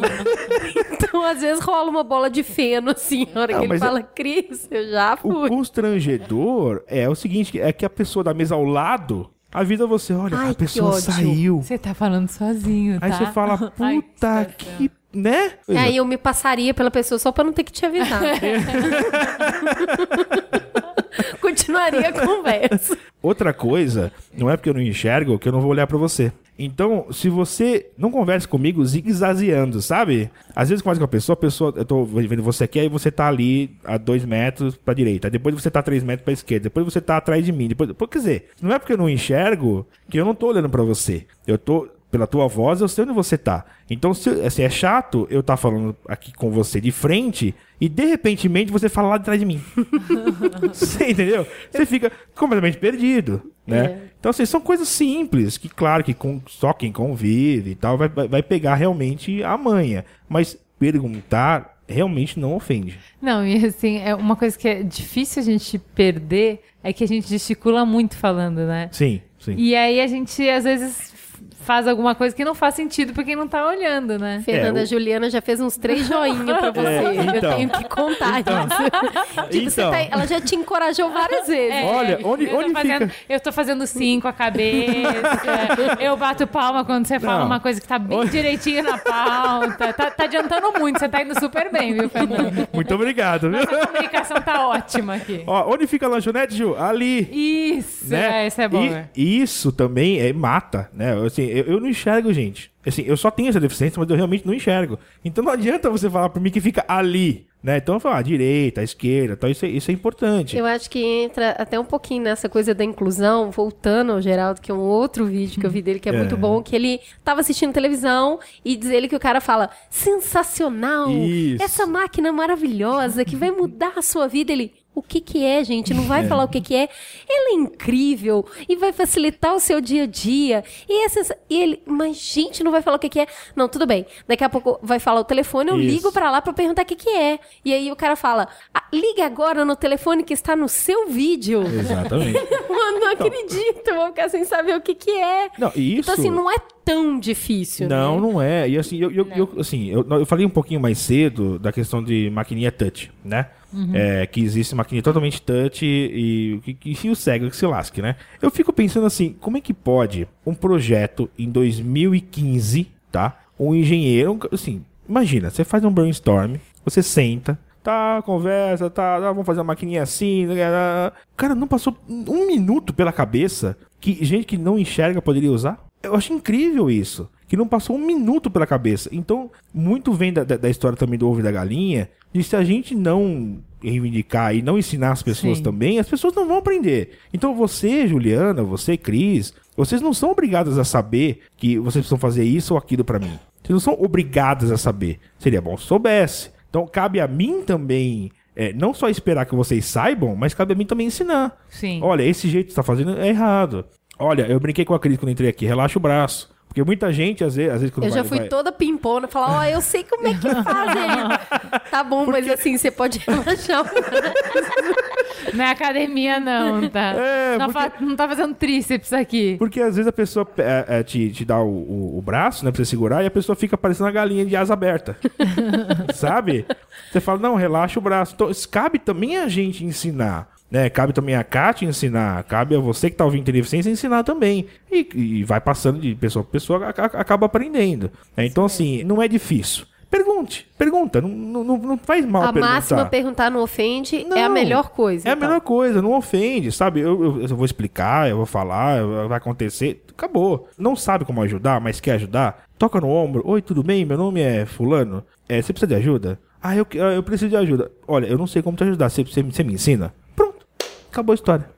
É, e acho que só lembrando que nem a Juto falou, né? Todo cego é bonzinho. É, É. Não, tem uns bem mal criadinhos também, tá, gente? Tem, então é assim. tem, é, claro todo tem. cadeirante também não é bonzinho. Então tem gente que vai perguntar com toda a educação do mundo, e aí o lado de cá, né? Faz a gente passar vergonha alheia, e também é bem grosso. É, então, assim, sim. não desiste, tá? Tem- são Não, pessoas exatamente. comuns que devem ter acordado de mau humor, dormido de calça jeans, enfim, né? Mas que existem pessoas educadas que acordaram de bom humor e pessoas que acordaram de mau humor Não, naquele mas é, dia, é né? aquilo que vocês falaram. Ou a pessoa é grossa e ponto. É, mas é que às Exato. É vezes que a aí não é porque ela, ela tem a deficiência, é porque ela é grossa. Exatamente. Igual Então, tem gente, gente, que não então tem, agora é eu vou grossa. falar aqui nesse programa em nome das pessoas que têm uma deficiência de bom humor. eu, eu nasci com uma deficiência, faltou a educação e a fineza, então vocês têm que ter paciência também com a minha deficiência. E quando a gente fala de inclusão digital, a gente está falando isso para quem, né? E a gente colocou algumas situações aqui, até para entender do que, que a gente está falando. Então, o objetivo primário aqui é tornar conteúdo na internet acessível. A gente está falando de pessoas com deficiência visual, auditiva, motora, e que precisa disso. Aí você fala, poxa, né? Mas como que são essas situações? A gente trouxe algumas histórias aqui, por exemplo, uma mulher cega utilizando um leitor de tela que pesquisa restituição de imposto de renda no site da Receita Federal. Coitada. Coitada dessa mulher cega. Um cego sem braços que está procurando a sua ex-professora em um sistema de busca utilizado em, em um programa de reconhecimento de voz para comando de computador. Um homem com paralisia cerebral com grande dificuldade motora que só utiliza o dedo para teclar enquanto atualiza o seu perfil numa rede social. Ou um homem com deficiência motora que usa um mouse adaptado para fazer compra em loja virtual. É, muitas coisas são resolvidas. Vou puxar a sardinha pro. A brasa pra minha sardinha, né? Sim. Muitas coisas são resolvidas com ações simples. Por exemplo, você etiquetar as coisas no teu site ou no teu aplicativo. Existe um campo lá que você pode é, descrever aquela imagem. Assim, não precisa ser é, muito desenvolvedor ou, ou muito hard user para perceber isso. Você tem um site, você vai publicar uma imagem, você pode perceber que lá né, embaixo ali tem uma um campo de descrição. Não custa nada escrever o que que é a imagem. Quando o leitor de tela passar por ali, ele vai identificar a imagem. Né? Quando você desenvolve um aplicativo, tanto para iPhone, Android. Eu vou falar de iPhone e Android porque é o é o que eu conheço e no Windows Phone eu não, não uso, não, não conheço. É muito fácil você etiquetar aqueles botões. Então existem alguns aplicativos que você pega e, e você usa o VoiceOver com iPhone, você começa a varrer, chama de varrer a tela, né? E você só ouve assim, botão, botão, botão, botão, botão, botão, botão, botão, botão. Você fala que legal. Tem 58 botões aqui. Ai. E o cara não, não etiquetou os botões porque é tudo imagem. E não custava nada o cara colocar no label ali do botão o que, que é o botão. É simples. Claro que, voltando à questão das limitações, obviamente o cara não vai conseguir fazer um Angry Birds totalmente acessível. É difícil, eu sei que é difícil. Né? Mas um, um aplicativo que tem um botão aqui, um menu, um voltar, um, um fechar, é, é fácil de fazer. Então, existe assim, não é por falta de empenho Não é que vai ficar empresas. mil vezes mais caro, Não, vai não. demorar De o dobro do tempo, né? A Cris, ela entende bastante de usabilidade. E eu fico imaginando que, assim, as coisas que a gente viu agora, estudando pra pauta, é de bater com a cabeça na parede, né? Sim. Porque não tem a ver com só apenas com leitor de tela, né? Mas, assim, é, é até uma questão de lógica, né? É, e a gente tem até coisas mais simples, que é aumentar o contraste, ou aumentar a Isso, letra, isso, que são para pessoas que ainda têm, a- têm baixa visão. Sim, sim. Ah, outras, e, e o que a gente tem que entender é que, na verdade, a gente já tem uma norma muito importante, muito completa para isso, que é o W3C. Exatamente. E a eu gente ia falar tem a disso. leitura disso para o Brasil, né, Fernando? Que é o É. EMAG. E é, o bastante conteúdo, Cris, completo o isso. conteúdo tá disponível. Isso, isso que, é, que é o pior. Assim, pior, né? Entre aspas, pra quem não faz, né? Porque o conteúdo tá disponível. Você fala assim, pô, mas o, o, o Android é do Google. E o Google não, não se preocupa? Se preocupa sim, tem um guia de acessibilidade lá para você desenvolver de acordo com aquilo lá. Não custa mais caro. Ah, então a Apple é ela, é ela que é culpada? Não, tem lá um guia, tem lá um guide lá de, de acessibilidade que você pode seguir. Se você seguir, você vai tornar o aplicativo acessível. Tem um W3C, o, o conteúdo está disponível. Inclusive no Brasil, os sites do governo federal é obrigado a seguir essa lei de acessibilidade. É claro que passa coisa batido, Claro. mas dentro do que eles contratam, você tem que entregar os códigos dentro daquele processo para facilitar essa acessibilidade, mais pessoas tendo acesso e tudo mais. E isso, a gente tem um pouco dessa visão, e eu costumo sempre dar esse exemplo quando eu estou conversando sobre sites, que bebe bastante num dia e no outro dia, naquela ressaca maravilhosa, tenta usar aqueles menus que Isso. você precisa caminhar, parar em cima, ir para o Nossa, lado mas e nem- acessar. Eu não preciso nem beber pra não conseguir. nem eu- beber, eu não, não- como irrita aquilo? Porque o que acontece? aí você vai clicar e escapa. Isso, Escapa. exato. É, Então você imagina isso para uma pessoa idosa, uma pessoa muito idosa, Sim. uma pessoa que tem dificuldade motora, um leitor visual. Baixa visão. Então vocês falam, ai, mas é tão bonito, mas Isso. não funciona. Então você deve ter alguma coisa assim na sua casa que você comprou que é linda e não funciona. Sim. Então, quando você está falando isso, quando é site de acesso, essa cultura é bastante forte nos Estados Unidos. Inclusive, muitas pessoas que têm alguma deficiência namoram online. Porque Uhum. os sites de namoro nos Estados Unidos são extremamente acessíveis. Sim. E as pessoas conseguem manter relacionamentos aí, paquera total, porque permite. A ferramenta é fácil de É, usar. WhatsApp é totalmente acessível. Agora, Telegram não é acessível. Isso estou falando no iPhone. Qual é a dificuldade? Você entra no Telegram, você tem lá botão, botão, botão. Aí tem outros botões que falam 35, 29, Ah. 14, 15. Que catso é isso? Aí você entra no WhatsApp, totalmente acessível. Você vai usar o quê? Então, assim, qual é a dificuldade? Eu, eu não entendo qual é a dificuldade. Então, assim, a dificuldade talvez seja aquilo que a gente falou antes.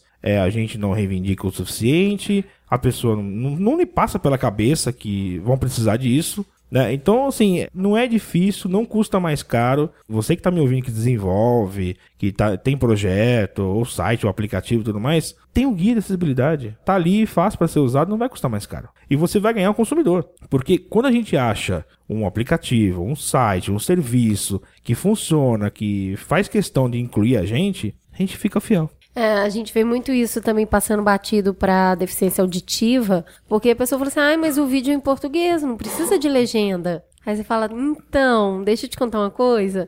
Tem gente que precisa ler. Então é esse, esse olhar inclusivo mesmo, que traz mais consumidores, mais pessoas. E é legal isso, alô, publicitários, né? Então, assim, a gente está levando mais consumidores para os clientes também quando a gente pensa em incluir essa parcela enorme da população que fica tanto de fora. É, o que eu achei interessante quando a gente estava preparando essa pauta, que eu não sabia, é que menos de 4% dos sites de serviço público no Brasil podem ser considerados acessíveis. Nem, a gente não está nem falando da totalidade dos sites. Né? Exato. E é importante falar assim, ah, ok, a gente não está falando só para pessoas com deficiência visual, a gente está falando, como a Cris estava dando o exemplo, pessoas com dificuldade motora, a gente está falando de pessoas com dificuldade auditiva, enfim. Isso que é muito importante, o programa inteiro a gente está falando. É só desviar um pouquinho do padrão. Exatamente. Entendeu? A questão é. E aí é só você esforçar a sua cabeça pra pensar, ninguém é padrão o tempo inteiro, entendeu? Então, assim, conseguir enxergar, ter essa cabeça aberta pra enxergar quais são as coisas que a gente pode fazer pra facilitar quem tá um pouco fora do padrão ou muito fora do padrão, pra que eles também possam aproveitar a experiência, né? Sim. Incluir mea- mais, incluir todo mundo. E principalmente, assim, a internet, ela tem essa proposta de inclusão. Ela tem essa proposta de ser a praça pública, de ser o lugar onde a gente se encontra. E por isso que a exclusão na internet acaba ferindo tanto, né? Porque assim, eu já não consigo sair de casa. Né? É, é, Se tantas vezes eu tô pensamento, sim. confinada em casa, a internet é a minha janela pro mundo. Isso, Se você exatamente. deixa de ser acessível até na internet, você tá me fechando a última janelinha que eu tinha, né? Não, e tem outra coisa também que acontece, até não ter acessibilidade, a gente vai, manda e-mail, briga, faz, acontece e tal, de repente, quem sabe, aparece a acessibilidade, né? Mas uma, tem uma coisa que eu fico muito, não sei se pode falar isso, muito- Bravo. Bravo. É, muito Bravo, bravo. tem crianças ouvindo. Muito bravo. Bastante bravo. É Muito. quando você tem um, um- um serviço, aplicativo ou site, acessível e o camarada atualiza e você perde acessibilidade. Isso acontece, não é uma vez. Aconteceu uma, duas, três, quatro, 298 vezes. Então você tem um aplicativo, vou citar um, exemplo. Tem um aplicativo de compra de passagem aéreas, tá? Eu tô lá, eu, eu comprei uma, uma passagem, bacana, pô, eu achei sensacional. Divulguei no, no- no meu podcast, falei, aconteci. Tá, eu comprei de cabo a rabo, primeira vez como cego que eu comprei uma passagem de cabo a rabo sem precisar de ajuda de ninguém. Aí o aplicativo foi atualizado. Ai, que ótimo. Aí perdeu a acessibilidade. Não toda a acessibilidade, lógico. Mas perdeu. Perdeu parte da acessibilidade que tinha, que era sensacional. Aí você manda e-mail, aí você fala, pô, caramba, eu divulguei isso. Como é, como é que fica a minha cara depois? Eu divulguei isso, tá? Pô, vocês pensaram na acessibilidade antes, por que casos que vocês tiraram? Então também tem é- esse lado, né, de, de esquecer. Ah, não precisa, né? Tava com pressa, aprovou sem, sem fazer as Não, revisões, downgrade né? é dureza. Downgrade é dureza. Downgrade dói no coração. Exatamente. Então, isso acontece muito, sabe? Então, assim, pensar, é o que você falou, é na pressa, na correria e tal, tá, vamos que vamos. Gente, né? E então, quando a gente tá falando desse universo enorme, a gente tá falando de front-end, back-end, a gente tá falando muito de código. Então, tem alguns princípios desse desenho universal que tá levando em consideração equiparação de possibilidade de uso, tá muito centrado nas normas de, de heurísticas de Nielsen, que é um teórico que desenvolveu isso, desenvolveu critérios científicos de avaliação. A gente tá falando também de flexibilidade de uso, que é atender o maior número de pessoas possíveis. Uso simples e intuitivo. Às vezes é difícil para quem não tem nenhum nenhum tipo de deficiência. Então a- a gente fala muito sobre isso. Não precisar de toda vez que vai entrar no sistema aprender ele todo de novo. Né? Ele ser mais intuitivo. Ter informação perceptível, eficiência, né? Tolerância a erro, que são os testes que a gente realmente precisa estressar os sistemas para ver se ele, quando erra, inclusive, se ele dá feedback. E minimização do esforço físico, que é realmente menos clique, conseguir chegar à informação com maior agilidade, para tornar a experiência de uso minimamente favorável, né? Você não querer quebrar o computador a hora que você está tentando É. fazer ali e não consegue. Não complicar, né? Facilitar que é melhor, né? É, porque a gente, a maior parte dos sites, ele é feito pensando numa navegação com mouse. Exatamente. né? E não com o tab. E assim, isso é tão simples de ver como isso pode ser útil pra você, né? Uhum. Porque é tão simples o teu trackpad tá com problema, teu mouse tá com problema. Sim, e todo sim. mundo já passou por uma situação que fala assim, cara, eu queria simplesmente só agora conseguir navegar pelo tab. Tipo, eu sei, eu vou usar o mouse, mas agora eu queria ter É. a possibilidade do site ser navegável com o tab. É, é muito mais interessante pra todo mundo, né? Sim. Com Aí você certeza. pega um tetraplégico, alguém que tem um membro amputado, né? É, facilita um bocado, né? Possibilita, eu diria. Você fica né? lá fazendo malabarismo É, com o exato, nariz no mouse, não dá certo. né? Exatamente, tem muita gente que usa ponteira na testa, É. né? Então, é, realmente é interessante pensar nisso aí. Eu diria o seguinte, um teste simples, né, Pra você que tá escutando, você fala, pô, mas como é que eu vou fazer tudo isso? Tão, tão, aqui você falou tanta coisa tão complicada, né? Então eu vou puxar de novo a brasa pra minha sardinha, né? Você tá desenvolvendo alguma coisa? Você tá pensando em algum serviço? Você tem um restaurante? Você tem um bar? Qualquer coisa. Fecha os olhos. Fecha os olhos e aí você vai entender como é que você pode ajudar. Ou Boa. pergunta, né? Que é o que a gente falou esse programa Sim. inteiro. Você Sim. não é obrigado a saber. Tudo bem Não, se você não, não. souber. Pergunte. Exatamente. Né? Porque você vai ficar surpreso do quanto as pessoas estão dispostas a falar e ajudar e a compartilhar e a colaborar para que a gente enorme. consiga se encontrar e a gente consiga conviver. Exatamente. Juliana, termina esse papo delicioso aqui em grande estilo, vai. Me A gente- mata de orgulho. A gente ficou muito feliz de com esse programa, assim, desde que a gente começou o Mamilos, acho que no segundo programa, alguém botou um comentário no post falando assim, sou surdo, não sei como posso ouvir esse programa. E deu bug pra Não, mim, a a gente, gente não conseguiu assim. entender o que, que a pessoa quis dizer, e a gente ficou, não, mas como assim e tal? E aí a gente pensou, não, é só a gente transcrever, se transcrever, todo mundo pode ouvir. Só que assim, a gente não dá conta de fazer nada, né, do, do Mamilos. Tem mil projetos que a gente tem na gaveta, a gente promete vídeo há uh, milênios, faz, nunca fez. Não faz. Não- nada, a gente nunca consegue, porque assim, isso é um projeto B da gente, a gente faz na hora que a gente deveria estar comendo, ou dormindo, ou assistindo filme e tal. Então, assim, o tempo que a gente tem, a gente usa pra fazer o conteúdo e os outros projetos que a gente quer mesmo fazer estão sempre na gaveta. Bom, por fim, a gente sempre teve o projeto, então, de transcrever o Mamilos. E aí, quando a gente foi falar desse programa de acessibilidade, a gente falou, gente, não é possível que esse programa a gente vai ter e não vai ter transcrição.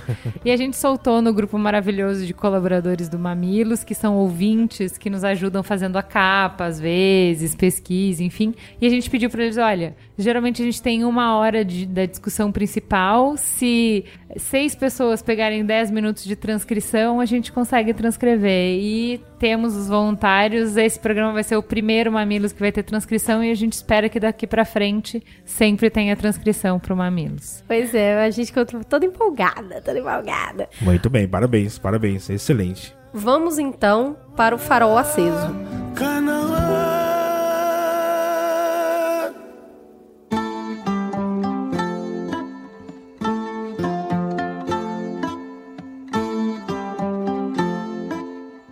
Vamos agora para o farol aceso, começando com a Ju. O que, que tem aí, Ju? Bom, na maratona do Oscar eu assisti Brooklyn e Carol, mas eu não vou falar desses. Eu vou falar de um filme que também tá na maratona, que concorre a melhor roteiro, que chama Straight Outta Compton, que é sobre o início do hip hop, que é do NWA, de como começou o NWA. E é sensacional. Eu não conhecia nada, assim, já tinha ouvido falar de Dr. Dre, já tinha ouvido falar de Ice Cube, mas assim, não conhecia as músicas, não ouvia, não tinha referência, não sabia da história e tal. É sensacional o filme, muito mamileiro. Muito. Eu gostaria muito de fazer um programa sobre ele. Eu acho que tem várias questões Nossa, que tem ali. ouvindo isso, assim, nervoso em casa. É, eu já conversei com o Olga sobre isso, inclusive. E eu vou te falar que esse foi o filme derradeiro que eu precisava ver pra ficar indignada com o Oscar é branco demais, sabe? Assim, é ridículo que as únicas duas pessoas que tenham sido indicadas por esse filme sejam justamente os dois únicos brancos que trabalharam no filme, que são os roteiristas.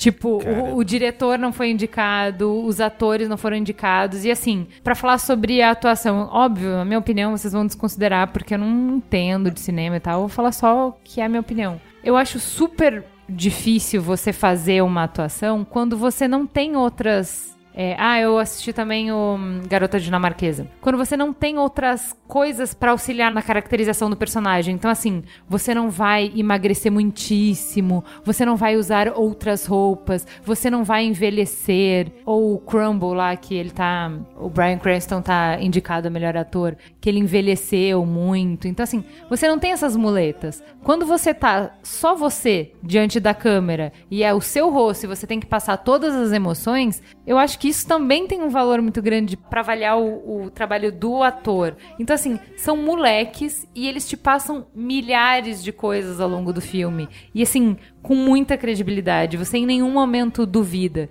Então, eles são fortes, eles são badass, eles são caras do gueto. E assim, eles têm momentos de muita fragilidade. E eles têm momentos de você sentir o quanto eles estão vulneráveis. De ver que eles, assim, sem melodrama, eles conseguem fazer a gente tudo moleque novo, que eu nunca tinha visto antes. E que eles levam o filme nas costas. Assim, você entra completamente, sente tudo junto com eles. Não dá pra entender que esse filme não tava, nenhum deles mereceu, o coadjuvante que seja, não mereceu nada. Não, assim, é, não dá pra entender. Esse filme é muito, muito bom, vale um mamilos. Mamileiros, assistam pra que a gente possa falar sobre o filme depois. Vamos lá, Fernando, manda aí. Bom, eu tenho duas indicações. A primeira é uma exposição chamada Diálogo no Escuro. Ela está acontecendo em São Paulo e no Rio de Janeiro. É uma exposição que não, assim, ela passa um, como é que eu vou explicar? Ela passa pra você como que é ser um deficiente visual. Não exatamente como que é ser um deficiente visual, mas para você ter, ter essa sensação.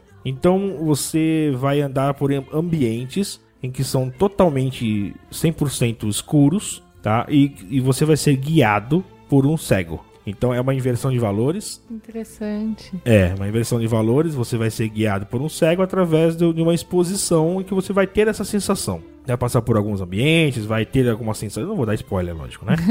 Mas vai ter algumas sensações e tal. Vai conversar com o seu guia e, e o seu guia vai ser um deficiente visual. Né? E você vai passar ali 45 minutos, em média, né, nessa exposição. Então recomendo muito, muito. Assim, as pessoas saem de lá não só emocionadas, mas é, entendendo muito mais desse, desse universo. Então recomendo Diálogo no Escuro. Tá acontecendo no Rio de Janeiro e em São Paulo. É, em, São, em São Paulo, se não me engano, tá, tá terminando, tá para acabar. No Rio vai até, até um pouco mais de tempo. Então pesquisem aí que vale a pena. E a outra indicação, é claro que eu vou fazer uma indicação do meu aplicativo.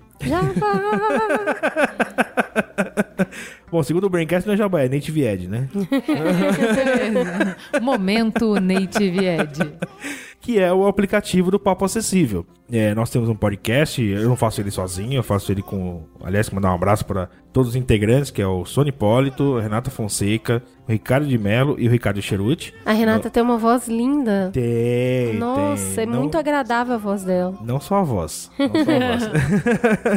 e nós fazemos os cinco, né? Eu não faço sozinho, nós fazemos em cinco. E nós resolvemos é, lançar um aplicativo que também se chama Papo Acessível além do nosso site, que é papoacessível.com.br, nosso podcast de mesmo nome e do aplicativo de mesmo nome. Vai ficar tudo mais fácil. Então, nosso objetivo, a gente, é, nós somos cinco deficientes visuais, né, que, que fazemos um programa, e o objetivo não é falar para o ceguinho. Né, o objetivo é falar para todos, para que a gente consiga levar a acessibilidade realmente para todos. Então a gente fala sobre todo e qualquer assunto né, no programa. Você vai ter acesso pelo aplicativo e sempre tendo é, o nosso slogan é com a nossa visão do mundo. Essa é a nossa intenção. E com o aplicativo do Papo Acessível, você vai encontrar todos os nossos podcasts lá, lá dentro dele, tá? Tem mais de 100 programas já disponíveis. E o aplicativo está disponível tanto para iPhone quanto para Android, na, na, App Store ou na Play Store. E nem precisa dizer que ele é totalmente acessível. Pelo amor, né? Não me faça essa. Kátia, conta aí. O que, que você tem de bom? Bom, o último filme que eu assisti que me marcou muito foi Para Sempre Alice. E eu acho que qualquer ser humano deve assistir esse filme. É. Porque é pra vida, é sobre a consciência da sua condição. Ali era uma condição de um Alzheimer, mas é a forma como lida, a forma como encara, a naturalidade né, da, dessa passagem é para qualquer pessoa levar como um aprendizado para a vida, assim. Então, a força daquela mulher, a persistência dela e, e, e saber do que a esperava e, e né, e já preparar para que ela mesma sofresse menos é, é, sensacional. O roteiro é sensacional. Então acho que vale como experiência de vida, não só para quem tem uma experiência com Alzheimer, mas experiência de vida. E aí eu vou convidar vocês também para acessar meu blog, que é o simples assim asp.blogspot.com.br. Lá eu conto um pouquinho de mim, conto um pouquinho desses assuntos um pouco mais polêmicos, né? E aí, quem tiver também alguma dúvida, queira perguntar, queira sugerir assunto para post, a gente coloca lá.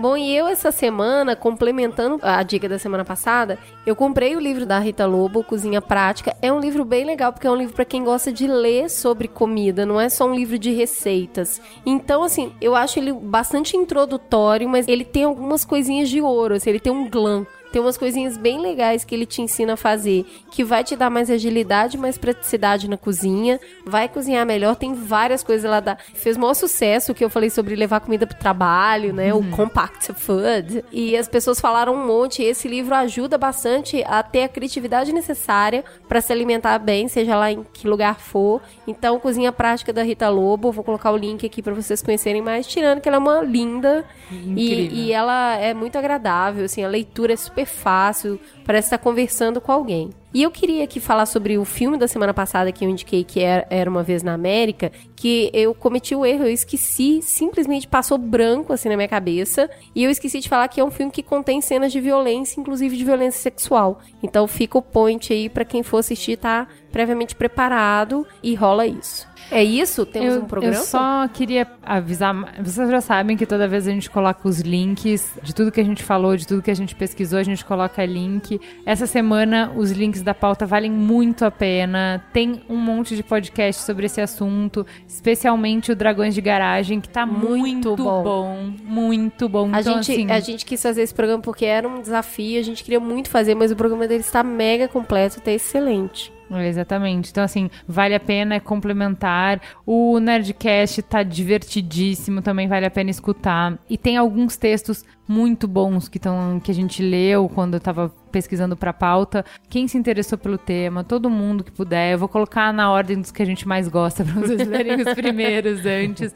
Mas, assim, sério, vale a pena ler textos complementares. É isso? Temos um programa? Temos um programa, gente. Muito, muito obrigada de novo por vocês terem vindo. Foi muito legal. A gente aprendeu muito com esse programa. A gente aprendeu muito pra fazer esse programa. Obrigada pela oportunidade. Ah, eu que agradeço. É um prazer estar aqui. Eu sou fã de vocês. Ouço desde o do, do primeiro programa, de verdade, não é? Ai, gente, que honra. Desde a gente falando de bunda, né? Não, não é. Ai, meu Deus, adolescência. Quanto arrependimento. Não, não é rasgação de seda, não. Vocês são sensacionais. Tanto é que a cada programa que eu ouço, vocês só falam que a audiência cresce, cresce, cresce e vocês merecem muito isso que vocês estão conquistando. É por, é por mérito, né? Não, não, não é por ro- rostos bonitos. É por mérito. Obrigada. E eu agradeço a oportunidade e fico à disposição para quem quiser falar sobre acessibilidade também. Se for possível, deixe meu contato com vocês, tal, consultoria, acessibilidade, podcast, programa, show, casamento, animar velório, estamos aí. Tamo aí, né, tá Kátia, aí. querida, muito obrigada. Se despencou pra vir aqui fazer esse papo com a gente. E assim, quanta generosidade. Não, imagina, foi um prazer. Eu gosto de falar sobre o assunto. Acho que quanto mais a gente espalhar o assunto, né, mais natural ele fica. E tem que ser de uma forma gostosa, assim como vocês tratam. Não tem que ser de uma forma pesada, né, triste ou técnica demais que ninguém entende. Então, pra mim foi um prazer enorme estar aqui com vocês. E o que eu puder contribuir com qualquer outra coisa, eu tô aqui à disposição. Fica gostosa a sensação, então, de mais um Mamilos completo. Um beijo, gente. Beijo. Beijo.